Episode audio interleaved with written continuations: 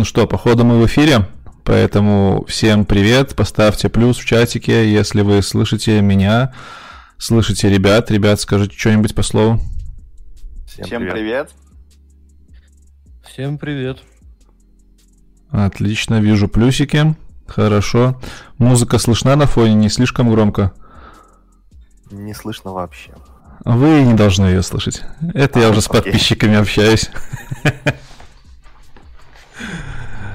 За, за что нас так? Так, говорят, не перегруз по звуку. Сейчас я себя чуть потише сделаю. А ну, как-то так. Как-то так. Как-то так. Пум-пум. Все. Окей.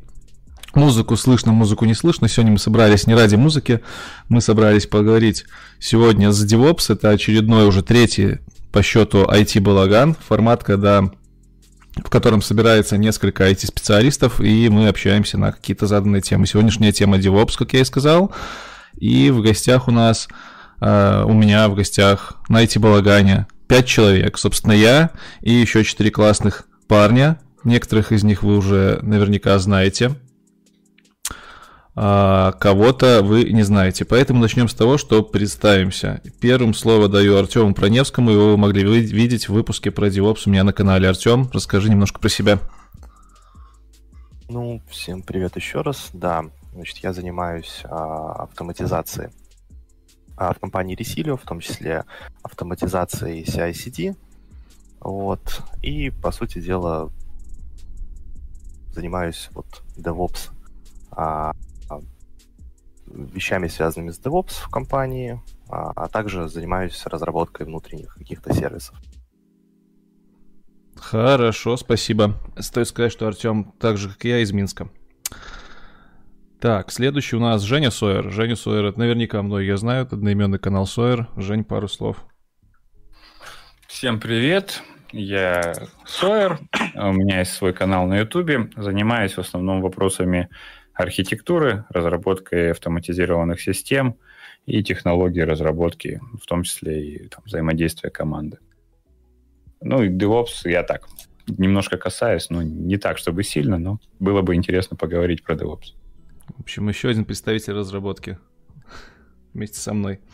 Хорошо. Следующий Коля Мисропян. Пожалуйста, Коль, тебе слово. Да, всем привет. А, я занимаюсь, ну, я в эту отрасль пришел со стороны системных администраторов, потому что до меня, как я понимаю, в основном программисты были. А, вот. Занимаюсь автоматизацией, опять же, Kubernetes. Ну, тем, что можно назвать DevOps, а, то есть переработкой приложений под а, CI-CD. Вот как-то, если вкратце, как-то так. Но опять же, работаю с железом. И раньше много работал, знаком с VMware. Вот, у нас даже она будет, кажется, в теме. Да, да, да, будет. Вот. Так что, ну, можно считать э, админом широкого профиля. Отлично. Представляешь компанию Sosbridge, если я не ошибаюсь. И локация... Астрахань. Астрахань. Круть. И наш последний, но не менее важный гость, Вова Гурьянов. О, представься. Всем привет, я из Питера. Я так же, как и Николай, работаю в компании Southbridge. Uh, собственно, даже вместе с Колей в команде. Uh, по сути, наша команда занимается тем, что мы приходим к разного uh, размера клиентам и помогаем им, начиная от архитектуры и заканчивая построением глобально всех процессов. То есть по сути, э, мы приходим в компанию и говорим, типа, ребят, вот у вас тут, тут такие-то проблемы, давайте делать хорошо. И это не, зак- не заканчивается только на инфраструктуре. Я хожу, общаюсь с разработчиками, я хожу, общаюсь с QA, я хожу, общаюсь с бизнесом, так, чтобы всем стало комфортно, так, чтобы это все заработало на полную катушку и приносило всем максимально удовольствие и, конечно же, прибыль. То есть, по сути, вот э, тот классический DevOps, о котором, я надеюсь, мы сегодня и будем разговаривать. Хорошо, всем спасибо за представление.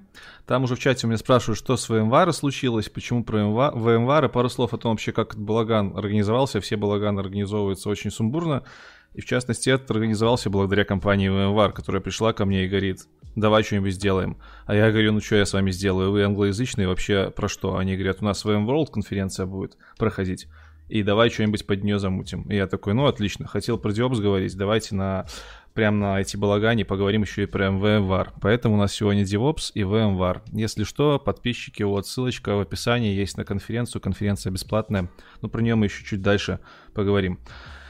Первый вопрос, который мы сегодня осветим, ну это даже не вопрос, это общепонятийная такая штука, что такое для нас DevOps. За себя скажу, что я разработчик, и DevOps для меня в основном это настройка Azure, настройка пайплайнов и каких-то environmentов на Azure. Что скажете вы, ребята? Что для вас такое DevOps? Давайте я тогда, может, начну. Давай. Раз я заканчивал.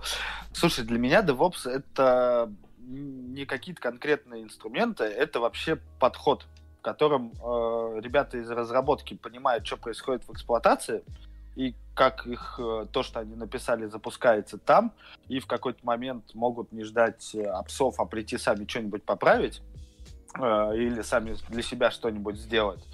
А с другой стороны, и Ops, и QA понимают, и как разрабатывается, и как это все тестируется. То есть такой э, большое количество T-shaped people, которые хорошо разбираются в своей области, и при этом э, понимает, что происходит в смежных областях.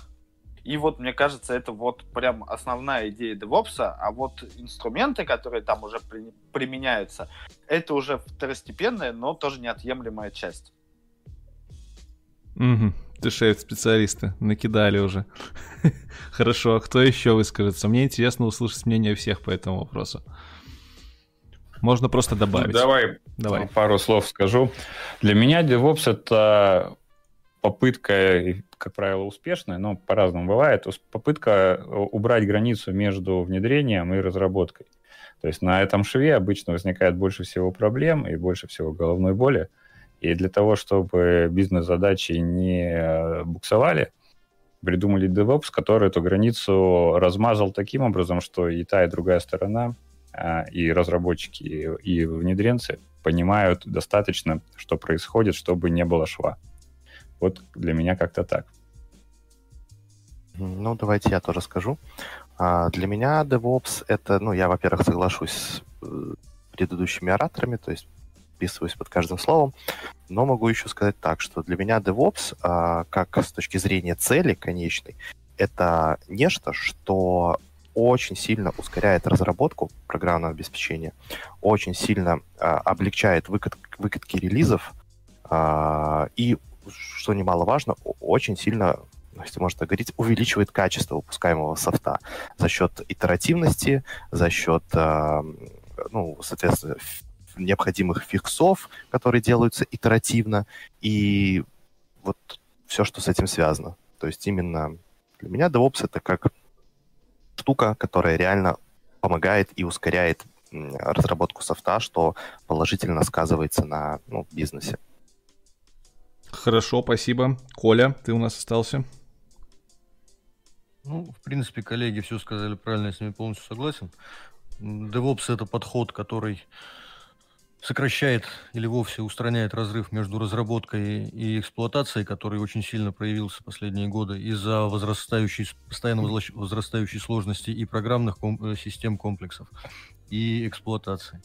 Вот. Ну и, соответственно, он приближает процесс творения кода и его, его выкатки к идеалу, поэтому сильно все ускоряет, да. Просто вот здесь уже в комментах спрашивают, кому нужны девопсы, как бы, и разве девопс это не та профессия и так далее. Ну, вообще-то общепринятое мнение, что девопс это вообще не профессия.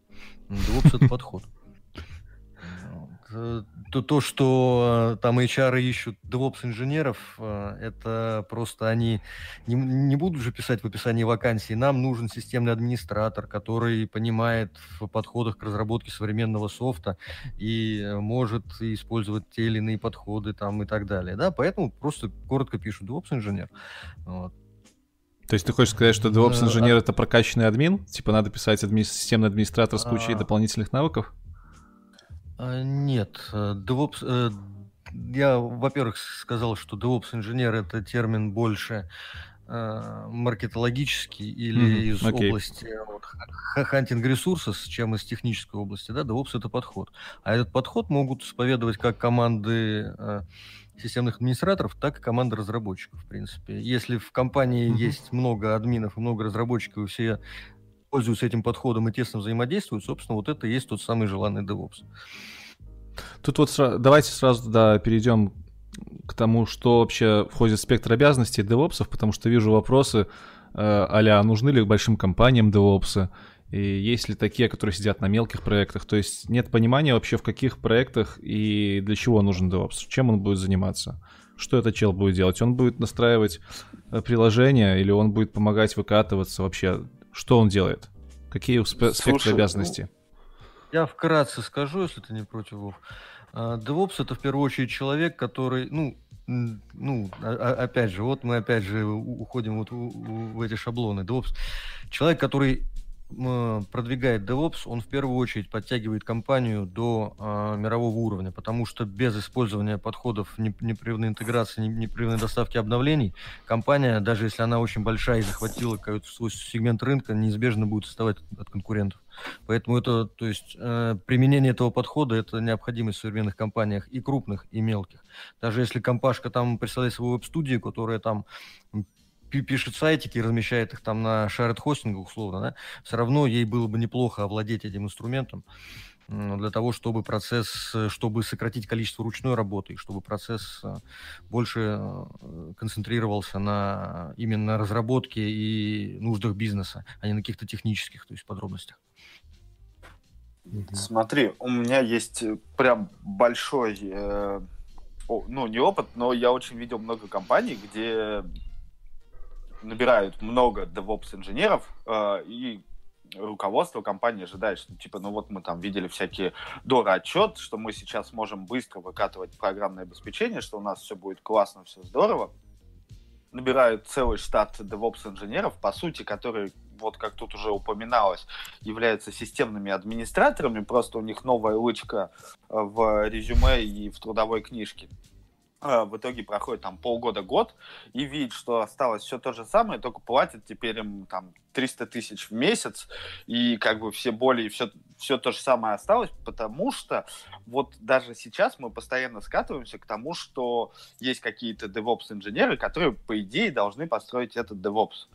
Но, по сути, э, у меня был достаточно продолжительный опыт работы в компанию, которая начинала вот как э, сейчас до сих пор многие компании находятся, у которых нету никаких DevOps процессов, то есть это и логи в почте, и там все руками, и никакой повторяемости, и в итоге э, мы вместе с компанией пришли к чему-то, что сейчас принято называть DevOps.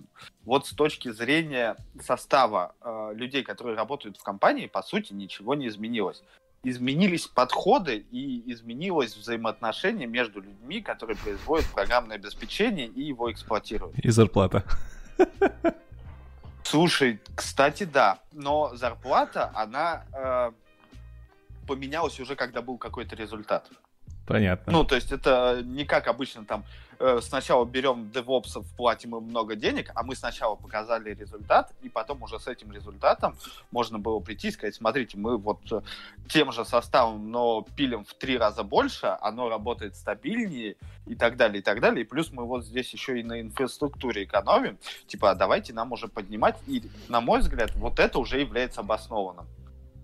Тёма, а у тебя что на этот счет есть? Ты-то уже в выпуске много чего рассказал, но тем не менее. А, ну, я могу сказать так, что DevOps нужен любой команде, от мала до велика. Даже если там работают два разработчика, к примеру, даже два, например, да, то им, чтобы сосредоточиться на именно непосредственно вещах, связанных с разработкой, а, нужен кто-то, кто будет а, настраивать окружение, б, настраивать э, систему, которая, в которой будет хоститься их проект, там, будь то а, просто деплой на сервер, будь то Kubernetes или еще что-нибудь. И, соответственно, а, человек, который будет за этим всем следить и а, ну, заниматься поддержкой этой, вот этой вот всей автоматизации, ну, в том числе фиксить баги в этой автоматизации, либо дорабатывать что-то с что-то, что связано с какими-то э, изменившимися требованиями, к примеру, ну и так далее и тому подобное. То есть я считаю, что нужно как ми- ми- миниатюрным компаниям, так и большим компаниям. Если эти компании хотят разрабатывать свой софт э, удобно для разработчиков, удобно для тех же тестировщиков и удобно для тех же пользователей касаемо выкатки этого софта. Вот. Ну, спасибо, спасибо. Женя, а у вас в команде есть DevOps? Я знаю, вы удаленно работаете. Ты как разработчик. Ну, у, нас, у нас нету DevOps инженеров, но процесс DevOps у нас есть. А как они у вас работают без DevOps инженера? Ну, у нас просто нет выделенного человека, который бы сказал, вот ты DevOps инженер. Но у нас есть также, естественно, автоматизация доставки, развертывания, тестирования. И кто этим занимается? А это делается в зависимости от... То есть у нас, я сейчас работаю в стартапе, и в зависимости от потребностей и компетенций делает...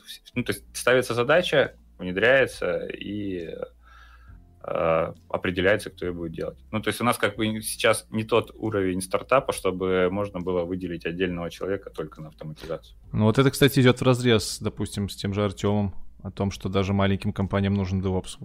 Вот вы как? Нет, нет, нет. Ну, э, нет подожди, нужен здесь DevOps, но нет. не DevOps-инженер. Это не, я так, а, как бы, из, моя да, позиция в том, Окей. что процессы — это процессы. Их нужно выстраивать, их нужно отслеживать и улучшать. Но это не значит, что это должен быть отдельно выделенный человек, который будет uh, заниматься только этим. Да, договорились DevOps-инженеров, людей, которые занимаются DevOps, называть инженерами, да? А DevOps — это подход чтобы... Слушай, но ну, сейчас же то, что вот если посмотреть на вакансии, кого ищут в DevOps инженеры, по сути, это классические инженеры эксплуатации. Э, если копнуть чуть глубже, их можно ну, для больших компаний разделить на несколько э, подразделов. Это инженер, э, релиз инженер, это инженер, который занимается автоматизацией инфраструктуры, это там, я не знаю, какой-нибудь инженер э, observability или там мониторинга и так далее. Но по сути э, все компании, которые ищут DevOps инженеров, они ищут э, инженеров эксплуатации. Инженеры эксплуатации это администраторы, ну типа по-простому. Ну по-простому да. Более общий класс. Но... Более общий класс да. Но при этом, если мы хотим DevOps в компании, нам недостаточно уже простого системного администратора. Нам нужен системный администратор, во-первых, который разбирается во всех этих тулзах, которых очень много по автоматизации, интеграциям и так далее, и так далее.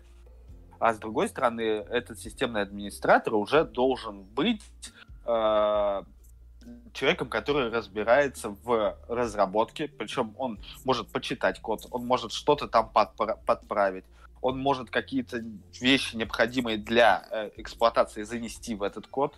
Э, он понимает, как происходит процесс тестирования, и он может вот с коллегами из других областей разговаривать на том же языке, на котором разговаривают э, коллеги.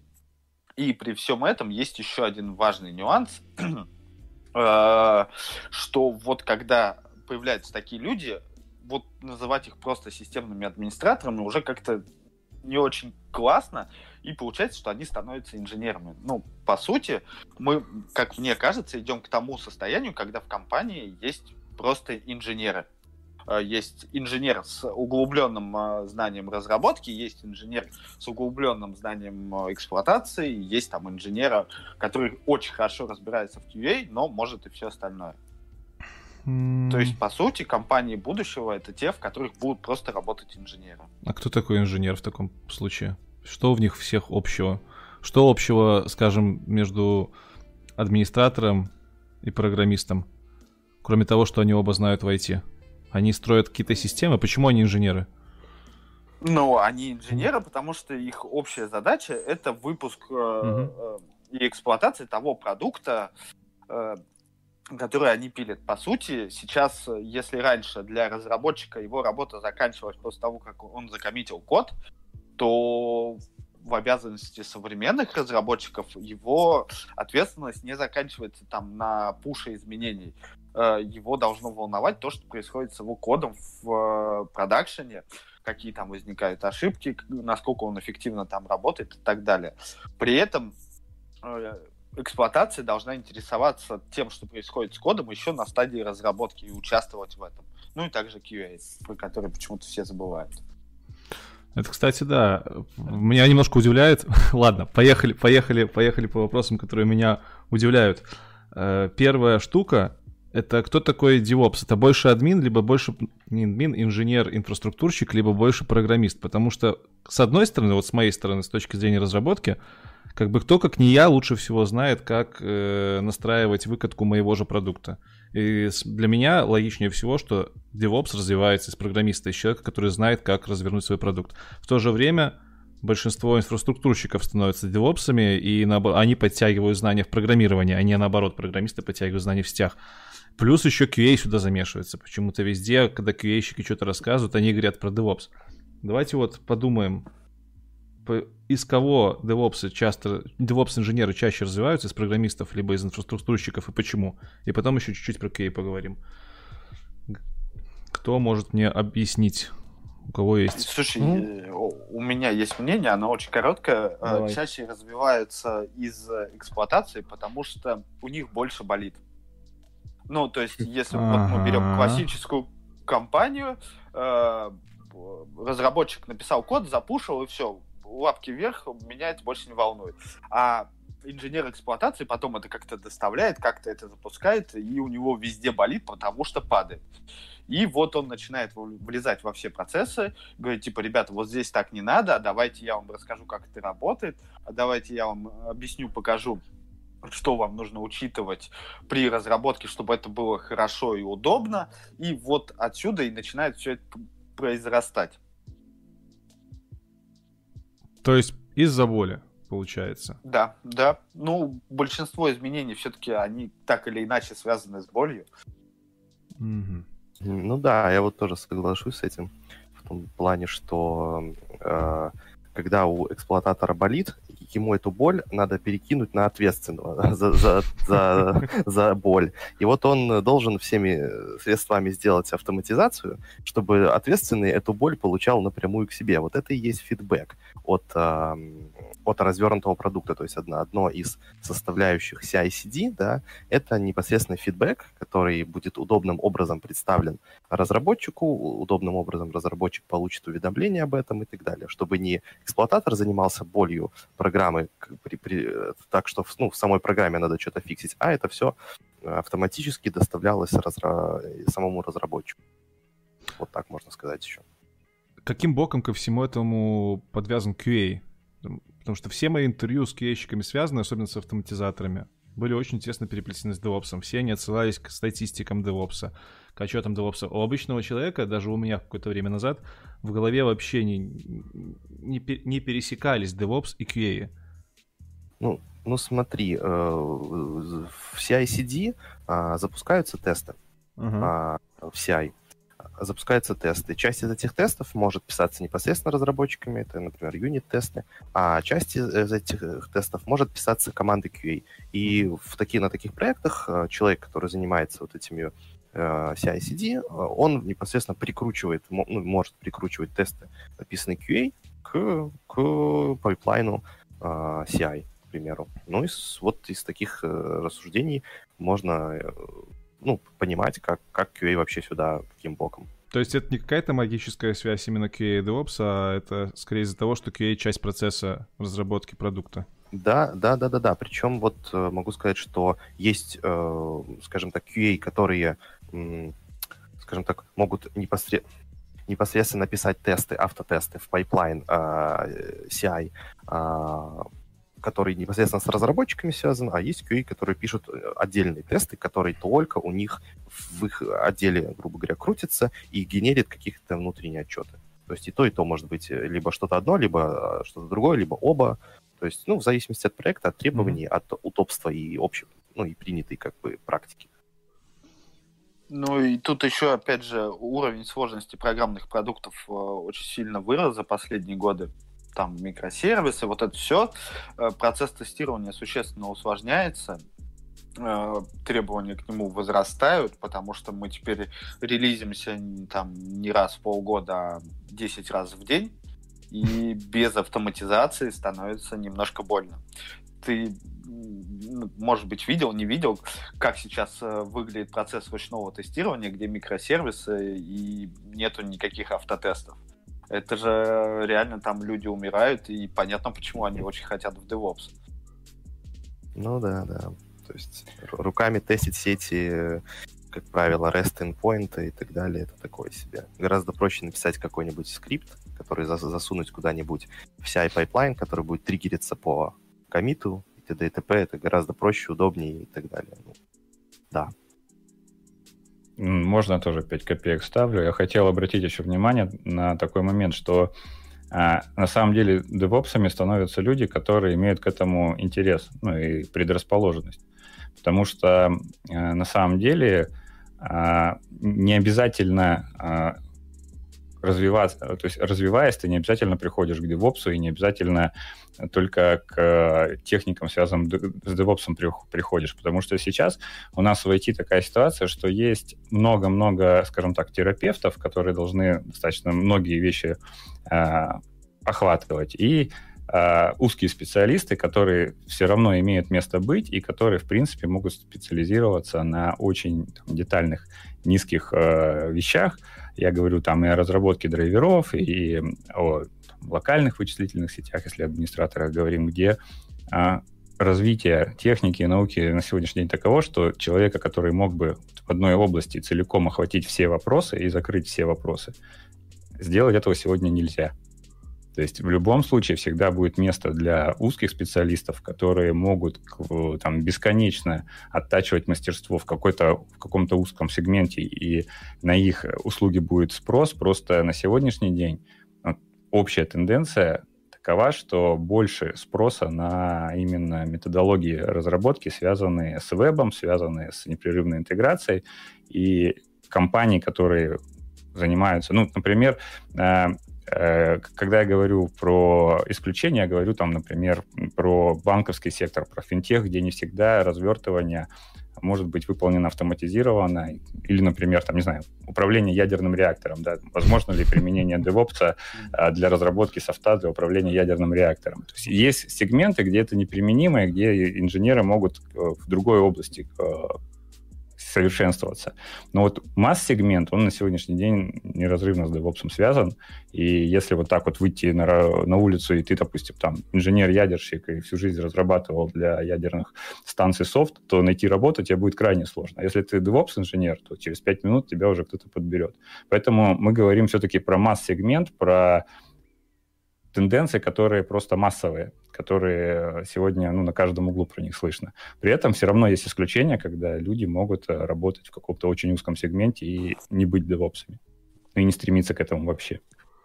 У меня как раз по поводу такого сегмента есть еще одно интересное замечание. Мы вот все привыкли к облакам, э, что мы нажимаем кнопочку, у нас появляются там, э, виртуальные машины, но при этом забываем про как раз-таки системных администраторов, которые все вот то, что низкоуровневое, обеспечивают, настраивают, носят железки, коммутируют сети и так далее, и так далее. И то есть, ну, вот по сути, системные администраторы, они больше, мне кажется, вот туда уходят. Ну да, правильно, правильно. Потому что как это один человек, если взять, например, большую компанию, один человек не может раз, заниматься и подготовкой рабочих мест сотрудников, и настройкой сети, и так далее и тому подобное, и при этом он еще должен заниматься CI-CD и т.д. и т.п. Ну, то есть, да, то есть с ростом, с ростом количества, что ли, человек в команде, в компании т.д. и т.п. Э, то есть хотим мы или, или, и этого или нет, но мы приходим к тому, что у нас эти направления разделяются. Системный администратор занимается а, ну, вещами, связанными с системным администрированием, от, от подготовки рабочих мест и решения проблем пользователей до настройки каких-то сетей, под сетей, маршрутизации, то все вот это вот. И на человека, который, ну, скажем так, давайте, да, правильно его называть инженером, который занимается непосредственно а, вещами, связанными а, с, с разработчиками. ну, CI-CD и так далее. То есть хотим мы этого или нет, но мы все равно к этому приходим, к разделению этих вещей. Если у нас компания из двух человек, у нас этим всем может один человек делать, да. Там, сейчас он там настроил все, что там надо, какие-то сети и т.д. и т.п., потом пришел и сел и начал писать а, скрипт, который будет автоматизировать какой-то пайплайн. Да, без проблем. Но когда компания большая, как бы Именно поэтому HR и ищут отдельно системных администраторов. Так, ну, 5, отдельно... минут, 5 минут назад ты говорил, что DevOps нужен инженер даже в компании из двух человек. Нет, нет, так, а я же себе не, не противоречу. То есть э, он нужен, но я же просто говорю, э, с другой стороны, этот вопрос смотрю о том, что э, когда у нас компания растет, да, если график, mm-hmm. да, то волей-неволей приходится к тому, что приходится э, разделять ответственность. То есть нанимать людей, которые будут заниматься непосредственно системным инвестированием, нанимать, которым, у, у которых одни задачи и один тип зарплаты, ну, в смысле, планки зарплат, и других людей, у которых другие задачи и другой, другие планки зарплат. Если команда из двух человек, у нас DevOps, который занимается автоматизацией, может э, при имеющим, имеющихся, получается, скиллах э, заниматься и сетью, и рабочими местами, и, okay. ну, Принято. Хорошо. Э, правильно я понимаю, тогда все ли точнее с этим согласны, что чаще всего DevOps-инженеры развиваются из системных администраторов, инженеров, а не из программистов? Статистика, да. Статистика да. показывает, что да. Это я к тому, что следующий вопрос у нас про то, насколько глубоко должен знать DevOps-инженер программирование. У нас вообще два вопроса было. Насколько глубоко программист должен знать DevOps? Я думаю, мы его захватим по пути. Вот вопрос. Должен ли уметь DevOps программировать и зачем? Для того, чтобы понимать код проекта, который он интегрирует, для того, чтобы писать какие-то скрипты. Зачем DevOps программирование, на каком оно нужно уровне, нужно ли ему знать солиды, кисы, все современные по- подходы к разработке, которые используют софтвер-инженеры.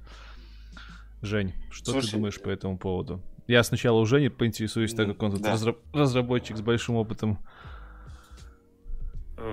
Э, Слушай, Лекс, ну если честно, а, это не является недостатком и не является преимуществом. То есть mm-hmm. в зависимости... То есть а, вот мы, у нас здесь несколько человек, и на самом деле мы все функционируем и а, имеем опыт немножко разный. Ну, то есть нет таких компаний, где один и тот же DevOps-инженер делал бы точно одну и ту же работу. То есть взял, э, грубо говоря, из одной компании в другой переложил обязанности на человека, и вот он а, абсолютно совпадает. Поэтому э, в плане умения программировать и насколько этот э, скилл должен быть развит, все зависит от того, в какой компании ты работаешь. Потому что в одной компании а, попросят, чтобы ты базово умел писать скрипты и там править какие-то ошибки в автотестах или еще что-то такое делать, а в другой и этого не попросят. Вот. А что касается прямо кисов, солидов и тому и прочему, вот здесь как бы, мне кажется, это крайне маловероятно, что где-то попросят, потому что даже сами разработчики порой не могут договориться в этих концепциях и очень ревностно относятся, никого туда не пускают. Поэтому э, я думаю, что вот в этом плане разработчики просто не захотят никого в свое царство пускать. Вот. А в плане именно скриптов, базовых пониманий, это как бы вероятно и достаточно часто встречается, но я думаю, это не, не обязательно, не стопроцентное требование. Ну, тут еще большой есть... вопрос, используется ли в принципе ООП и настолько высокоуровневой архитектуры в, в, в практиках DevOps, либо хватает обычного скриптинга на каких-то языках. Ну, видишь, это же зависит не от э, DevOps в целом, а конкретной компании, от их ресурсов и на кого и как они раскидали обязанности. То есть в любом случае, если есть компания, занимающаяся разработкой, она так или иначе касается вопросов архитектурного проектирования, планирования и так далее. Ну, слабо, сильно, это уже другой вопрос. И здесь же у нее возникает э, необходимость вопросы, связанные с внесением исправлений, с разработкой, закрывать. Mm-hmm. Если у нее есть ресурсы, она их разделяет. Если нет, он вполне может объединить. И как бы мне кажется, здесь стопроцентно сказать, что DevOps э, провести... Опять же, вот как я вначале сказал, начали с того, что есть шов между внедрением и разработкой, его хотят убрать. Если мы сейчас четко обозначим, что такое DevOps, мы проведем просто новый шов, сдвинув его в сторону. Вот, вот и все. Поэтому вот четко здесь нету. Это как бы э, идея как раз в том, чтобы этот шов максимально рассосался, чтобы проблем на нем не возникало. Ну, по крайней мере, я так понимаю. Хорошо, спасибо. Ребята, Можно я еще добавлю? Давай. А, вот смотрите, ребят, такая ну, не ремарка, а значит, э, вот иногда проект может разрастаться таким образом и до такого состояния, что автоматизация, которая обслуживает этот проект с точки зрения ну, того же CD, CI, а, либо все вместе, она тоже может разрастаться до больших размеров. И получается, что у нас уже скажем так, логика, которая вот эту автоматизацию описывает, она не просто скрипт, это уже какой-то довольно ну, немалый проект может быть. И здесь касаемо солидов, кисов и прочих вещей а, архитектурного плана из программирования, здесь уже это нужно и можно, и нужно, я считаю, применять, чтобы вот этот, с этим вот фреймворком, с ним, ну, назовем его фреймворком, да, автоматизации, а, было удобно как работать, так и добавлять в него новые фичи, так и новых чел- людей, которые придут на проект, а, обучать их, э, чтобы не, они, э, когда им их что-то попросят сделать, они начнут размазывать логику. Ему скажут, чувак, come on, что ты размажешь логику? Здесь, э, ну, ну, понятно, да, и так далее. То есть, когда сам фреймворк автоматизации CI-CD процессов разрастается, без архитектурных вещей, я уверен и убежден, здесь не обойтись. Иначе получится каша, кони, люди, и что-то надо будет выпустить в релиз, а там что-то в этой автоматизации может не работать, что-то кто-то сломал, что-то кто-то не знает, как починить, и т.д. и т.п. То есть, когда каша, всегда трудно. Для этого и солиды, и кисы, и т.д. придумали, чтобы разделять и властвовать, так сказать. Вот. То есть все зависит от величины проекта, от величины кода, которого, который нужно обслуживать какой-то автоматизацией. И, соответственно, автоматизация это тоже должна быть построена с умом, чтобы было с ней удобно работать, удобно в нее что-то добавлять и так далее и тому подобное. Вот. Хорошо. Можно я тоже 5 да. копеек со стороны эксплуатации? Давай. А, смотри, а, очень частая претензия со стороны эксплуатации к разработчикам, почему вы нифига не понимаете, где и как запускается ваш код. Типа, ребята, давайте уже вы придете к нам, мы вам все расскажем и покажем, а то нельзя же писать, э, не зная, как это дальше работает. И действительно это так. Но почему-то к эксплуатации аналогичные претензии предъявляются редко. Почему вы эксплуатируете то, э, что не понимаете, как э, работает а разобраться с тем, как работает код, можно только посмотрев его и понимая вообще, что там написано. И вот, на мой взгляд, э, во-первых, люди, которые занимаются эксплуатацией, и, коль мы уже говорим, что DevOps-инженера в становятся люди чаще из эксплуатации, то они как минимум должны уметь почитать э, тот код, который наиболее распространен, тот язык и тот фреймворк, э, который наиболее распространен в компании. Это первая идея. Вторая, э, архитектурная сложность сейчас очень сильно возрастает, и решения по CI-CD, э, по какой-то автоматизации тоже очень сильно возрастают. И это то, о чем говорил Артем. Сейчас уже недостаточно каких-то простых скриптов, которые там перекладывают какие-то файлики или там запускают какие-то приложения. Это становится полноценными программными решениями. Прям вот вообще отличным примером является Kubernetes, который вырос как раз-таки из эксплуатации. И там ребят придумали его в компании Google как э, средство, упрощающее э, оркестрацию контейнеров. И вот не зная, как правильно разрабатывать программное обеспечение, вряд ли бы у них получился Kubernetes. Вот. Да, и... да, да, верно. И ну, третий момент... Ну окей, давай, давай. Да, и третий момент, который я хотел бы еще накинуть. Э, всем известно, что SRE — это имплементация DevOps. А если посмотреть на тот же Google, что они предлагают и что они хотят от SRE, это, во-первых, э, разработчики, и как минимум 50% работы связаны с разработкой. Давай сразу есть, расшифровку ну... SRE, потому что не все будут знать, что гуглить. Сайт Reliability Engineer. Угу. То, то есть те люди, которые отвечают за то, что у нас в продакшене все работает стабильно, и наши пользователи счастливы. Угу. Хорошо, ты сказал про Kubernetes, про то, что вот такие вот продукты разрабатываются для DevOps, и, мол, там это востребовано, навыки программистов, правильно? Да, да. Но разрабатываются такие продукты не DevOps инженерами, а софтвер инженерами. Это... Нет. Ну как? Ну окей, Нет. да. На стыке, понятно. Понятно, что ребята должны в матчасти шарите. Скорее, это DevOps-инженеры. Можно ли... Я, я не к тому, что Kubernetes разрабатывается разработчиками, типа, где есть DevOps. Понятно, что люди шарят очень хорошо в DevOps, разрабатывая продукт под эти нужды. Вопрос в том, является ли в данном случае, в том числе и к Артему вопрос, Kubernetes неким фреймворком? Потому что тут прозвучало фр... словосочетание фреймворк, DevOps фреймворк. Вообще, что это такое? Типа Jenkins это фреймворк, Azure от Microsoft это фреймворк, но нет же, вроде это готовое решение. неужели DevOps на каком-то этапе развития пишут прям свои программные продукты для внутреннего пользования? Что это за они, для чего, на чем они пишутся? Ну, давай я начну. А, ну вот, как я уже сказал, что проект может разрастись так, что э, софт, который, который, в котором реализована логика той же CI-CD, тоже начнет расти. Не важно, на чем он написан. Python, Go, а, либо еще что-нибудь. Абсолютно неважно. То есть э, важно то, что приходится люди приходят к тому, что необходимо как-то структурировать код вот этой вот разрастающейся системы, которая описывает CI-CD. И начинают думать, ну давайте мы тогда там какой-нибудь паттерн сюда влепим. Ну давайте мы по папочкам будем раскладывать скриптики. Это то, что я видел. Но это же не... А, смотри, э, э, по папочкам скриптики это, это просто какой-то конечный, конечный результат работы этой системы. А я сейчас говорю непосредственно об организации кода этой системы.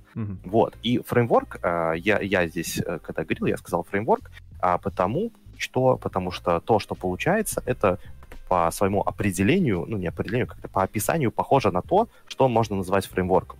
То есть то, что э, можно дополнять, то, то откуда можно как, вызывать какие-то скажем так, функции, там, э, задеплой отсюда сюда, собери это отсюда, и т.д. и т.п. А, и сам пайплайн будет строиться из набора таких вот примитивов, который, а, которые обеспечиваются вот этим вот а, фреймворком, вот этой вот системой автоматизации, написанной для данного проекта. Вот что я имел в виду, когда говорил про фреймворк.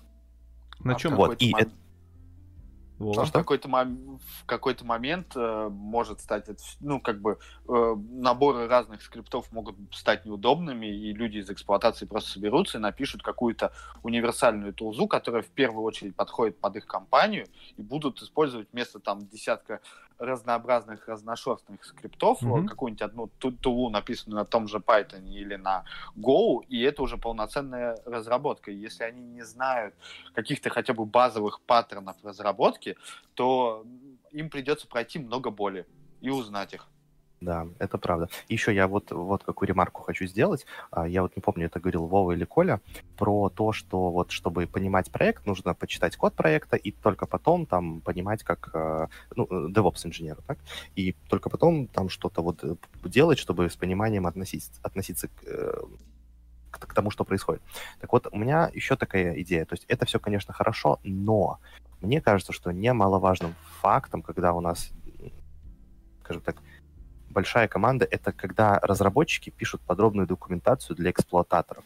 Так что эксплуататору не нужно вникать в э, непосредственный код, на котором написан проект, а почитавший документацию, сразу понять, э, почитавший рекомендации разработчиков, сразу понять, как этот проект запускать, какими там на, на каком железе рекомендуется и так далее и тому подобное. То есть то есть у нас может быть проект а, написан на какой-нибудь, а, не знаю, TypeScript, неважно, а, а потом он запускается, компилится в JS, запускается на JS, т.д. т.п. А автоматизация написана на Python. И автоматизатор, он знает только, допустим, Python. Ему, я считаю, что ему не обязательно еще дополнительно изучать TypeScript, чтобы разбираться, как работает этот код. Лучше всего, на мой взгляд, чтобы разработчики сделали подробнейшую документацию и подробнейшие а, рекомендации а, на тему, как этот код запускать, какие на каком железе, как я уже сказал, какие, может быть, переменные окружения задать и т.д. и т.п. И потом эксплуататор слэш DevOps читает эту документацию, и все, и ему больше ничего не надо, и он используя вот эти вот знания, запускает и успешно запускает проект. Я считаю, что вот это будет важнее, нежели чем когда DevOps знает и разбирается в той технологии, на которой написан проект. То есть DevOps может разбираться только в какой-нибудь там одной технологии, то есть Python, и у него все написано на Python, и все хорошо. То есть ему не надо еще дополнительно учить TypeScript, нужны документации. А это ли неплохо? Я... Может, ну, типа, должен же быть какой-то стандарт, потому что если там в команде DevOps один знает Python, второй Go, третий .NET, то что они вместе напишут? Ни хе. Нифига. Так подожди секунду, здесь не, не наверное, не... из них может написать что-то полезное. Здесь не, не в том ключе надо при, принимать, что mm-hmm. все, все DevOps все, все должны быть питонистами или там все должны быть э, GoLang и т.д. и т.п. Здесь Стандарт просто... корпоративный какой-то же должен быть походу. Ну подожди, подожди, подожди, подожди, я вот о чем говорю. Здесь дол- должно быть не, некая передача знаний из команды а, разработчиков в команду эксплуататоров. И эти знания, они должны быть зафиксированы в документации. Потому mm-hmm. что, ну, представь, у тебя, у тебя э, уйдут, уволятся все девопсы, к примеру и тебе надо, надо, надо нанять новых. Сколько времени у тебя уйдет, чтобы этих новых как-то обучить и так далее? А, а, а когда нет никакой документации, и по крупицам при, придется что-то откуда-то выискивать из каких-то pull-реквестов, комментариев и т.д. и т.п. А так у тебя есть документация, твой DevOps приходит, новый человек на проект, он, допустим, э, пишет там, допустим, только на питоне, проект на TypeScript, ему не надо TypeScript, он, он читает документацию, через час он уже понимает, как должен запускаться код, с какими э, параметрами окружения и т.д. и т.п. Ну, согласись. Слушай, Артем, я с тобой полностью соглашусь. Э, за одним исключением, э, документация это очень классно, здорово, и она сто процентов нужна. Чем она подробнее, э, тем лучше. А, но я говорил не про моменты, которые связаны с повседневной работой, типа мы смотрим, как это запускать, как это там а, работает, взаимодействует и как под это настраивать инфраструктуру. Я говорил э, про те ситуации, когда что-то пошло не так.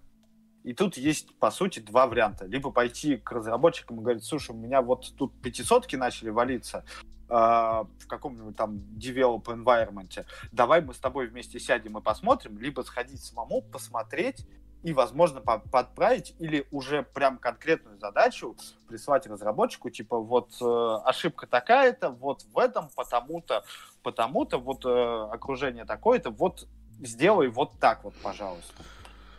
Ну, тут тоже большой вопрос, типа, а насколько подробно DevOps должен влазить во все это? Ну, мол, увидел 500 и отправил разработчику, сказал разберись, или увидел 500 разобрался и сказал, что сделать, или пошел и сам поправил. Это три разных уровня проникновения. Да, это э, разные уровни проникновения, но, на мой взгляд, стремиться нужно к вот как раз третьему.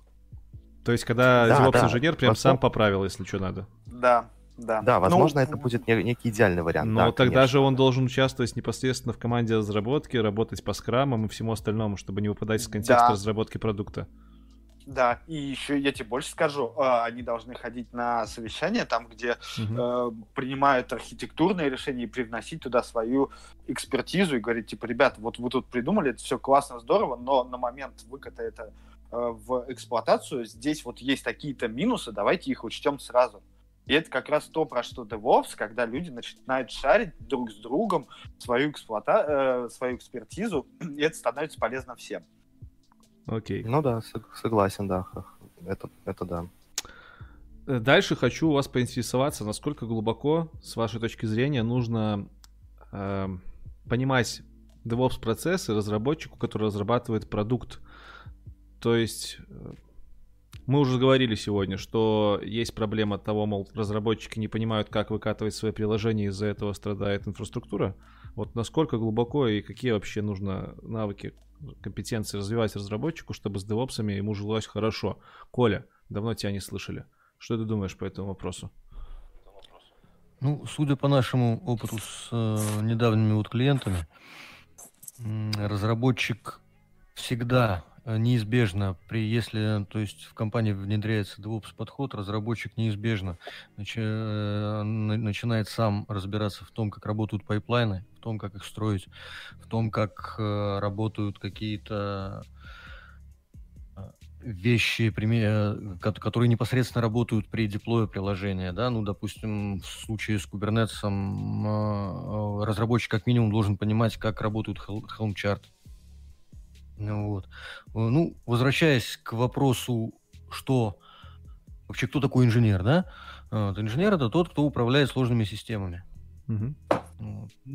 Вообще-то, вот. И именно, и именно поэтому э, DevOps инженер это как раз тот человек, который, неважно, с какой стороны в этот подход пришел, да, со стороны разработки или со стороны администрирования, то есть, то он должен иметь общий архитектурный взгляд, то есть он должен иметь общий взгляд на, на происходящий процесс, да, то есть на разработку и на деплой. Именно поэтому, да, как сказал Вова, а, эксплуатация всегда должна присутствовать на каких-то совещаниях разработчиков, которые где обсуждаются именно архитектурные вопросы. Вот, потому что без него, а, без эксплуатации, это, эту архитектуру в первую очередь нельзя выстроить правильно. Потому что со стороны а, DevOps-инженера, который все-таки э, значительно больше, чем разработчик, шарит в железе, в, ну, собственно говоря, в то, что, а, что, что лежит в основе работающего продукта, да, то без него выстроить правильный процесс затруднительно. Точно так же и разработчик должен э, не, не просто, да, там, как уже сказали, не просто взял, запушил там код, да, раз, там, остальное уже все, все не наше дело. Вот он должен понимать, на каких мощностях, при каких условиях этот код работает. Вот каким образом он выкатывается, каким образом он откатывается, да. Ну, блин, чтобы ему все это знать, ему по факту самому нужно быть э, DevOps-инженером, нет? Или... Нет, разумеется, точно так же, как и DevOps-инженеру не обязательно знать какие-то mm-hmm. совсем глубокие вопросы про, э, разработки, да, точно так же и разработчику э, не нужно знать глубоко вот всю эту архитектуру, да, потому что, э, ну, базовую эксплуатацию, потому что он, в принципе, к ней, ну, он ей не, не будет управлять, этим занимаются специально обученные люди. Вот. Ну, иметь общее представление – о смежных областях угу. должен и тут эксплуатация и разработка. А как, это, получ... это, как это получить эти... Вот в этом вот... и состоит DevOps подход. Вот эти знания, как их получить на реальном проекте? Ну, программист умеет писать хорошую программу, но он никогда не разворачивал там свои приложения на, на каких-нибудь облачных сервисах, на которых разворачивают эти приложения у него в новой компании. Как ему получить опыт? Он идет, курсы проходит, сам что-то делает, или можно с DevOps пообщаться? Какой оптимальный путь? Оптимальный путь, разумеется, сначала в любом случае это иметь теоретическую базу. Поэтому было бы неплохо ему пройти курсы, э, какие-то, э, хотя бы самые базовые. Но такая непосредственно умение строить вот эти вот процессы приобретается, разумеется, в процессе непосредственной работы с DevOps-инженерами. Вот DevOps-инженер приходит на проект, строит пайплайны, строит, э, ну, так, как ему представляется, да, как оно должно все работать, то есть строит процесс и потом показывает, э, то есть на, соответственно, совещаниях показывает разработчикам, что получилось, вот. ну, и они уже вместе над этим кумекают, вот. Ну и разработчики очень часто, э, уже как бы погрузившись в процесс, предлагают свои решения, какие-то развивают какие-то уже, уже предложенные им решения. Mm-hmm. Да? Вот. вот, примерно так оно и происходит. Смотри, вот. то есть получается, э, DevOps-инженеры, они придумывают и строят процессы, которыми потом пользуются все остальные инженеры в компании. Ну, мне кажется, вот это будет наиболее правильное определение. А в основном это связано с тем, что в компании все-таки разработчиков намного больше. То есть я еще не встречал компанию, где было бы там три разработчика и 10 инженеров эксплуатации. И поэтому все запросы от разработчиков, от QA обычно пробуксовывают на стороне эксплуатации. Поэтому, если есть э, удобные, понятные инструменты для инженеров той же разработки, которыми они могут пользоваться, то это станов... начинает работать более оптимально. вот. А по поводу курсов и так далее, да, э, очень хорошо, когда разработчики э, сначала или там или эксплуатацию, неважно. В общем, новые инженеры проходят какие-то, ну, имеют базовые теоретические знания, но мы, я у себя в компании это решал тем, что когда появлялись какие-то новые процессы или новые инструменты, проводилось такое публичное обучение для э, всей компании, оно записывалось, и в дальнейшем, когда кто-то приходил новый в компанию, в него просто кидали ссылки и говорили, вот это, вот это, вот это посмотри, здесь рассказывается теоретическая часть, как это работает, и показывается, как это на практике. Это позволяло делать очень быстрый онбординг. Да-да-да, кстати, вот про это я и говорил, когда говорил про документацию и новых э, каких-то людей, то быстрый онбординг это тоже очень важен, иначе бизнес просто будет терять деньги. То есть э, бизнес, главная задача бизнеса это не терять деньги, а зарабатывать деньги. Вот я как бы об этом и говорил. Ну, собственно, да, это все, все, что делается в IT в современном мире, э, по-хорошему должно мериться в деньгах. То есть, если мы принимаем решение там автоматизировать, не автоматизировать этот какой-либо процесс, э, нужно понимать, сколько на это можно сэкономить или, наоборот, потратить, понимать э, экономическую целесообразность. Да, да. Окей, хорошо, спасибо за подробный разбор. Вроде как понятно с большего. про программиста разобрались, а в чате проскакивал вопрос про DevOps. Где брать DevOps опыт первый? С программистами все понятно. Pet Project, пишешь код и все отлично. А с DevOps как, как, ну, как, как учиться без проектов разворачивать проекты? Или это не так работает? Можно, можно я начну Давай. немножечко? А, вот ты говоришь, э, для программистов писать pet-проекты и потом как, как программисты делают. Пишут pet-проекты, а код на GitHub, а потом на собесах показывают код этот с GitHub, Да. так? Да, абсолютно верно. А, а что мешает та- тому же DevOps написать просто э, э, ли- либо найти в интернете, если он еще в программировании, допустим, не очень разбирается. Просто код, который тебе в ответ на HTTP запрос выводит там hello, Алексей, да, и все. И просто-напросто вот этот код за, за- за- завернуть в какой-нибудь контейнер, запушить какой-нибудь Kubernetes, то все, написать вот эти пайплайны и тоже выложить в GitHub. То есть что мешает этим, этим заняться? То есть проекта нету, так сделай его сам. Сделай простейший Hello World э, responder, условно, да, который Мгм. просто что-то отвечает, и просто напиши э, как- какие-то скрипты простейшие для начала, которые просто будут его куда-то деплоить, как-то разворачивать и так далее.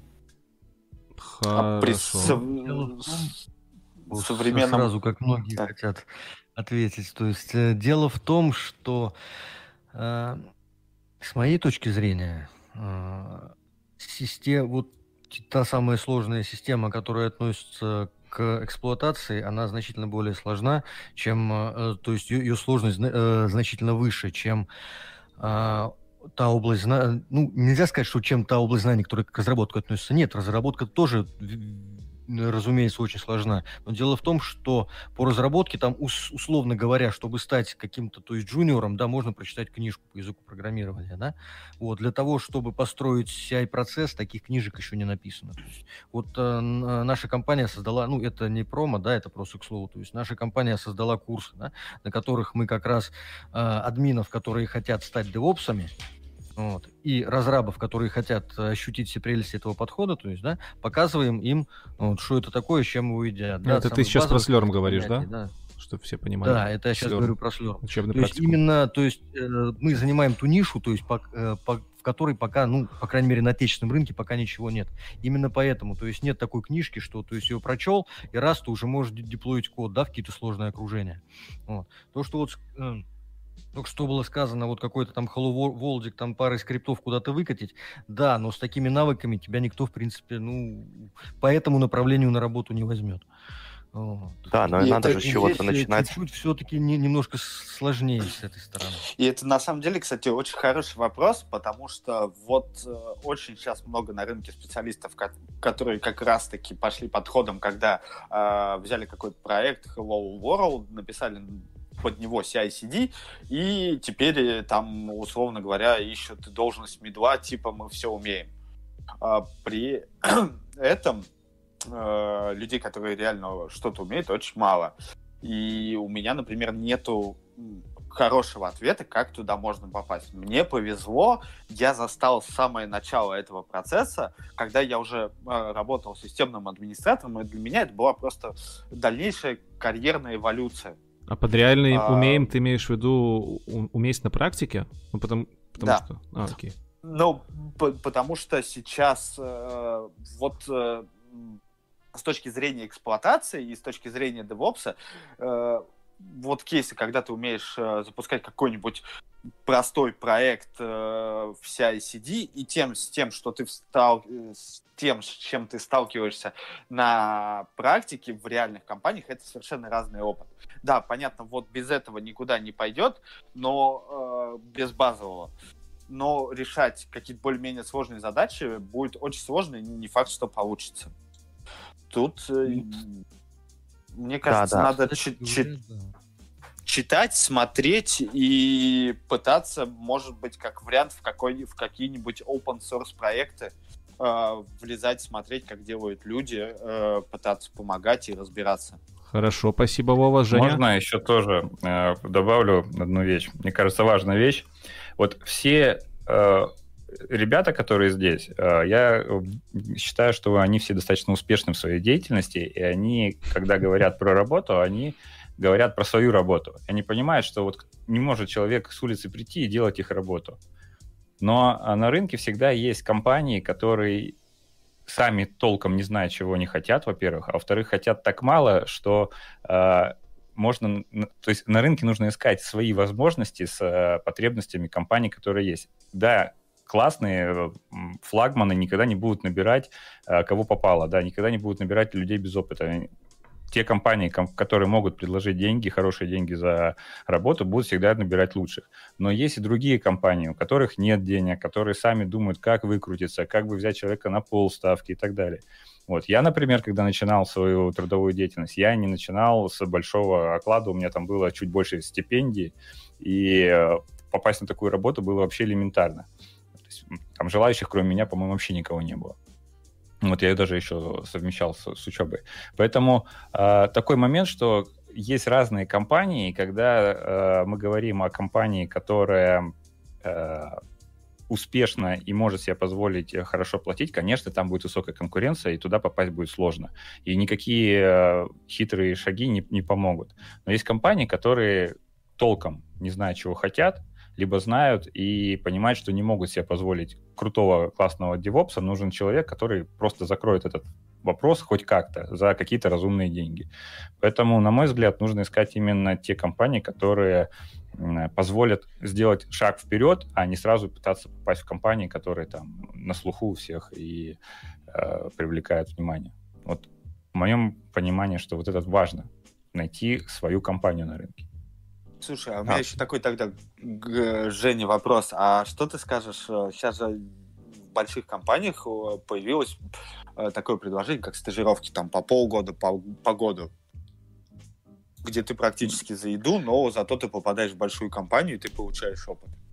Ну, здесь еще раз говорю, если такой вариант подходит, то есть у каждого, то есть Э, в моем понимании, вот поиск работы это поиск пары, да, как вот э, э, там, найти свою половинку, что называется, да. То есть есть твои возможности, есть э, возможности компании. Когда они совпадают, тогда вот э, образуется пара. Когда они не совпадают, пара не образуется. И здесь то же самое. Если человек может позволить себе стажировку, если его там родители кормят или еще что-то там, ну, есть у него такая возможность, это один вопрос. А если у него нет денег, ему нужна работа, то, может быть, тогда в DevOps надо зайти через заднюю дверь, там, начать с того, что там системным администратором устроиться. Ну, и, то есть э, здесь надо рассматривать не с позиции с того, что я хочу э, там, вот попасть в эту компанию, на эту строчку, да, потому что не всегда желаемое совпадает с, с, с реальностью. Но если есть возможность стажироваться, это, конечно, лучше, чем а, там работать э, не пойми какой компании, еще неизвестно, научишься ты там чего-то. Потому что если ты попадаешь в плохую компанию, ну, понятное дело, есть риск, что ты просто потратишь свое время зря. И опять же, это сильно зависит от человека. Если у человека, э, ну, то есть я думаю, тоже все сталкивались на работе. Есть люди на работе, которых тянут и которые тащат. Вот как бы, ну, как ну, у да. меня э, знакомый говорит, есть люди-паровозики, а есть люди-вагончики. Вот кто-то тащит, кто-то тянет. Поэтому здесь то же самое. Если человек по жизни вагончик, то его ничем не раскачаешь. То есть как бы ему нужно что-то брать э, в свои руки. И, и это уже не важно, курсы ему будут, стажировки, не стажировки. Если человек э, паровозик, то он взял и потянул. И он э, стартанет с самой невыгодной стартовой позиции, потом попрет вверх. Вот. Поэтому насчет стажировок я вообще ничего против не имею. Главное, чтобы у вас была такая а стажировка не наращивает корку здоровенную? Типа, придя на стажировку в одну компанию, ты научишься там настолько специфичному опыту, который тебе не пригодится в других компаниях. Вопрос к Вове. Ну, я работал когда в ЦБ, у меня оттуда столько специфического от, от, этого опыта. опыта, который вообще нигде не пригодится никогда, но в свое время он мне пригодился. То есть он мне позволил там а, куда-то двинуться. Поэтому mm-hmm. в моей жизни наоборот. То есть есть в любом случае всегда будет тот опыт, который тебе больше нигде никогда не пригодится. Но вот сейчас, сиюминутно, он может тебе нужен быть. Слушай, мне кажется, это как э, с институтами. Э, очень мало кому реально пригождалось хотя бы процентов 80 из того, что они проходили в институте. Вот. А с другой стороны, это там же очень много общих принципов, подходов и так далее, особенно если мы говорим про какие-то крупные mm-hmm. компании.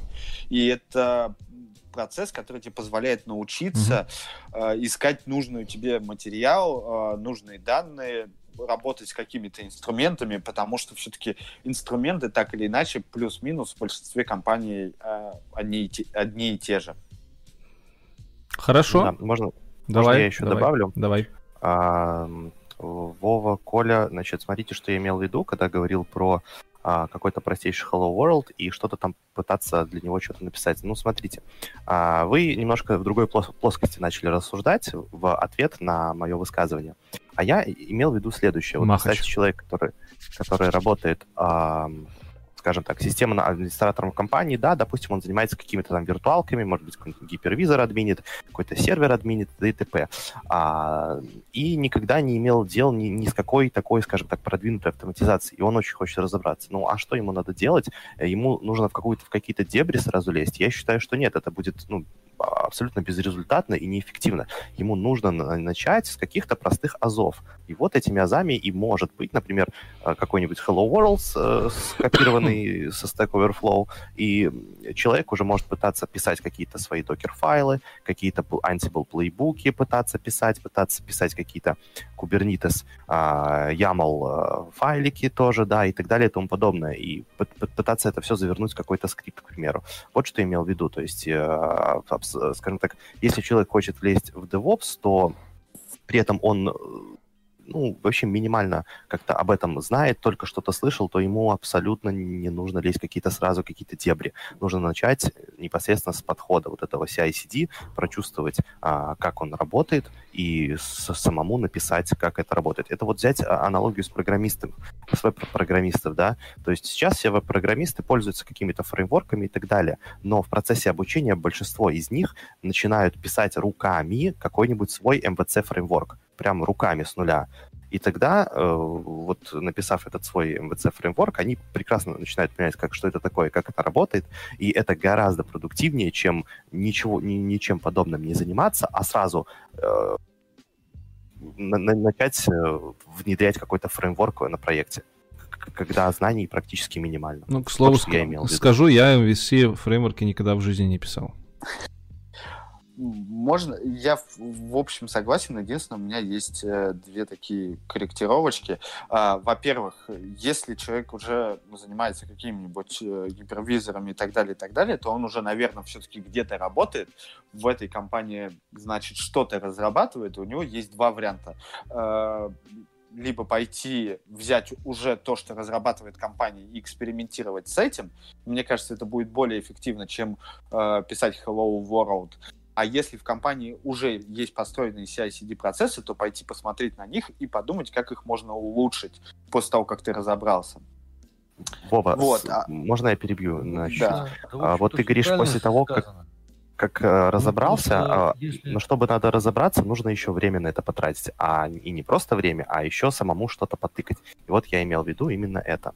И, соответственно, вот- вот ты Коля, Ну, что так ты- если у него уже есть какие-то виртуалки и своя инфраструктура, что ему мешает вот тыкать как раз ее? Потому что автоматизация подхода инфраструктуры как кода, они как раз очень хорошо применимы к э, железным и виртуальным инфраструктурам. Да, Ну, разумеется, собственно, они очень я с хорошо этого и начинал. Да, да, да, но у всех же разные ситуации. Представь себе, человека наняли только на должность сисадмина вир- гипервизора, и он жмет только на кнопки и, ж- и только создает on-demand виртуалки и дает пользователям туда доступ. И больше он ничего не делает. Вот представь, о- о- его наняли на эту должность, а ему хочется расти. И он и, и что, что ему надо делать, если э, и, и- и да, и вот вы говорите, а, посмотреть уже имеющиеся CI/CD какие-то вещи, используемые в компании, так а он не в зуб ногой, если он не, ну, то есть он не, ранее не сталкивался с этой концепцией.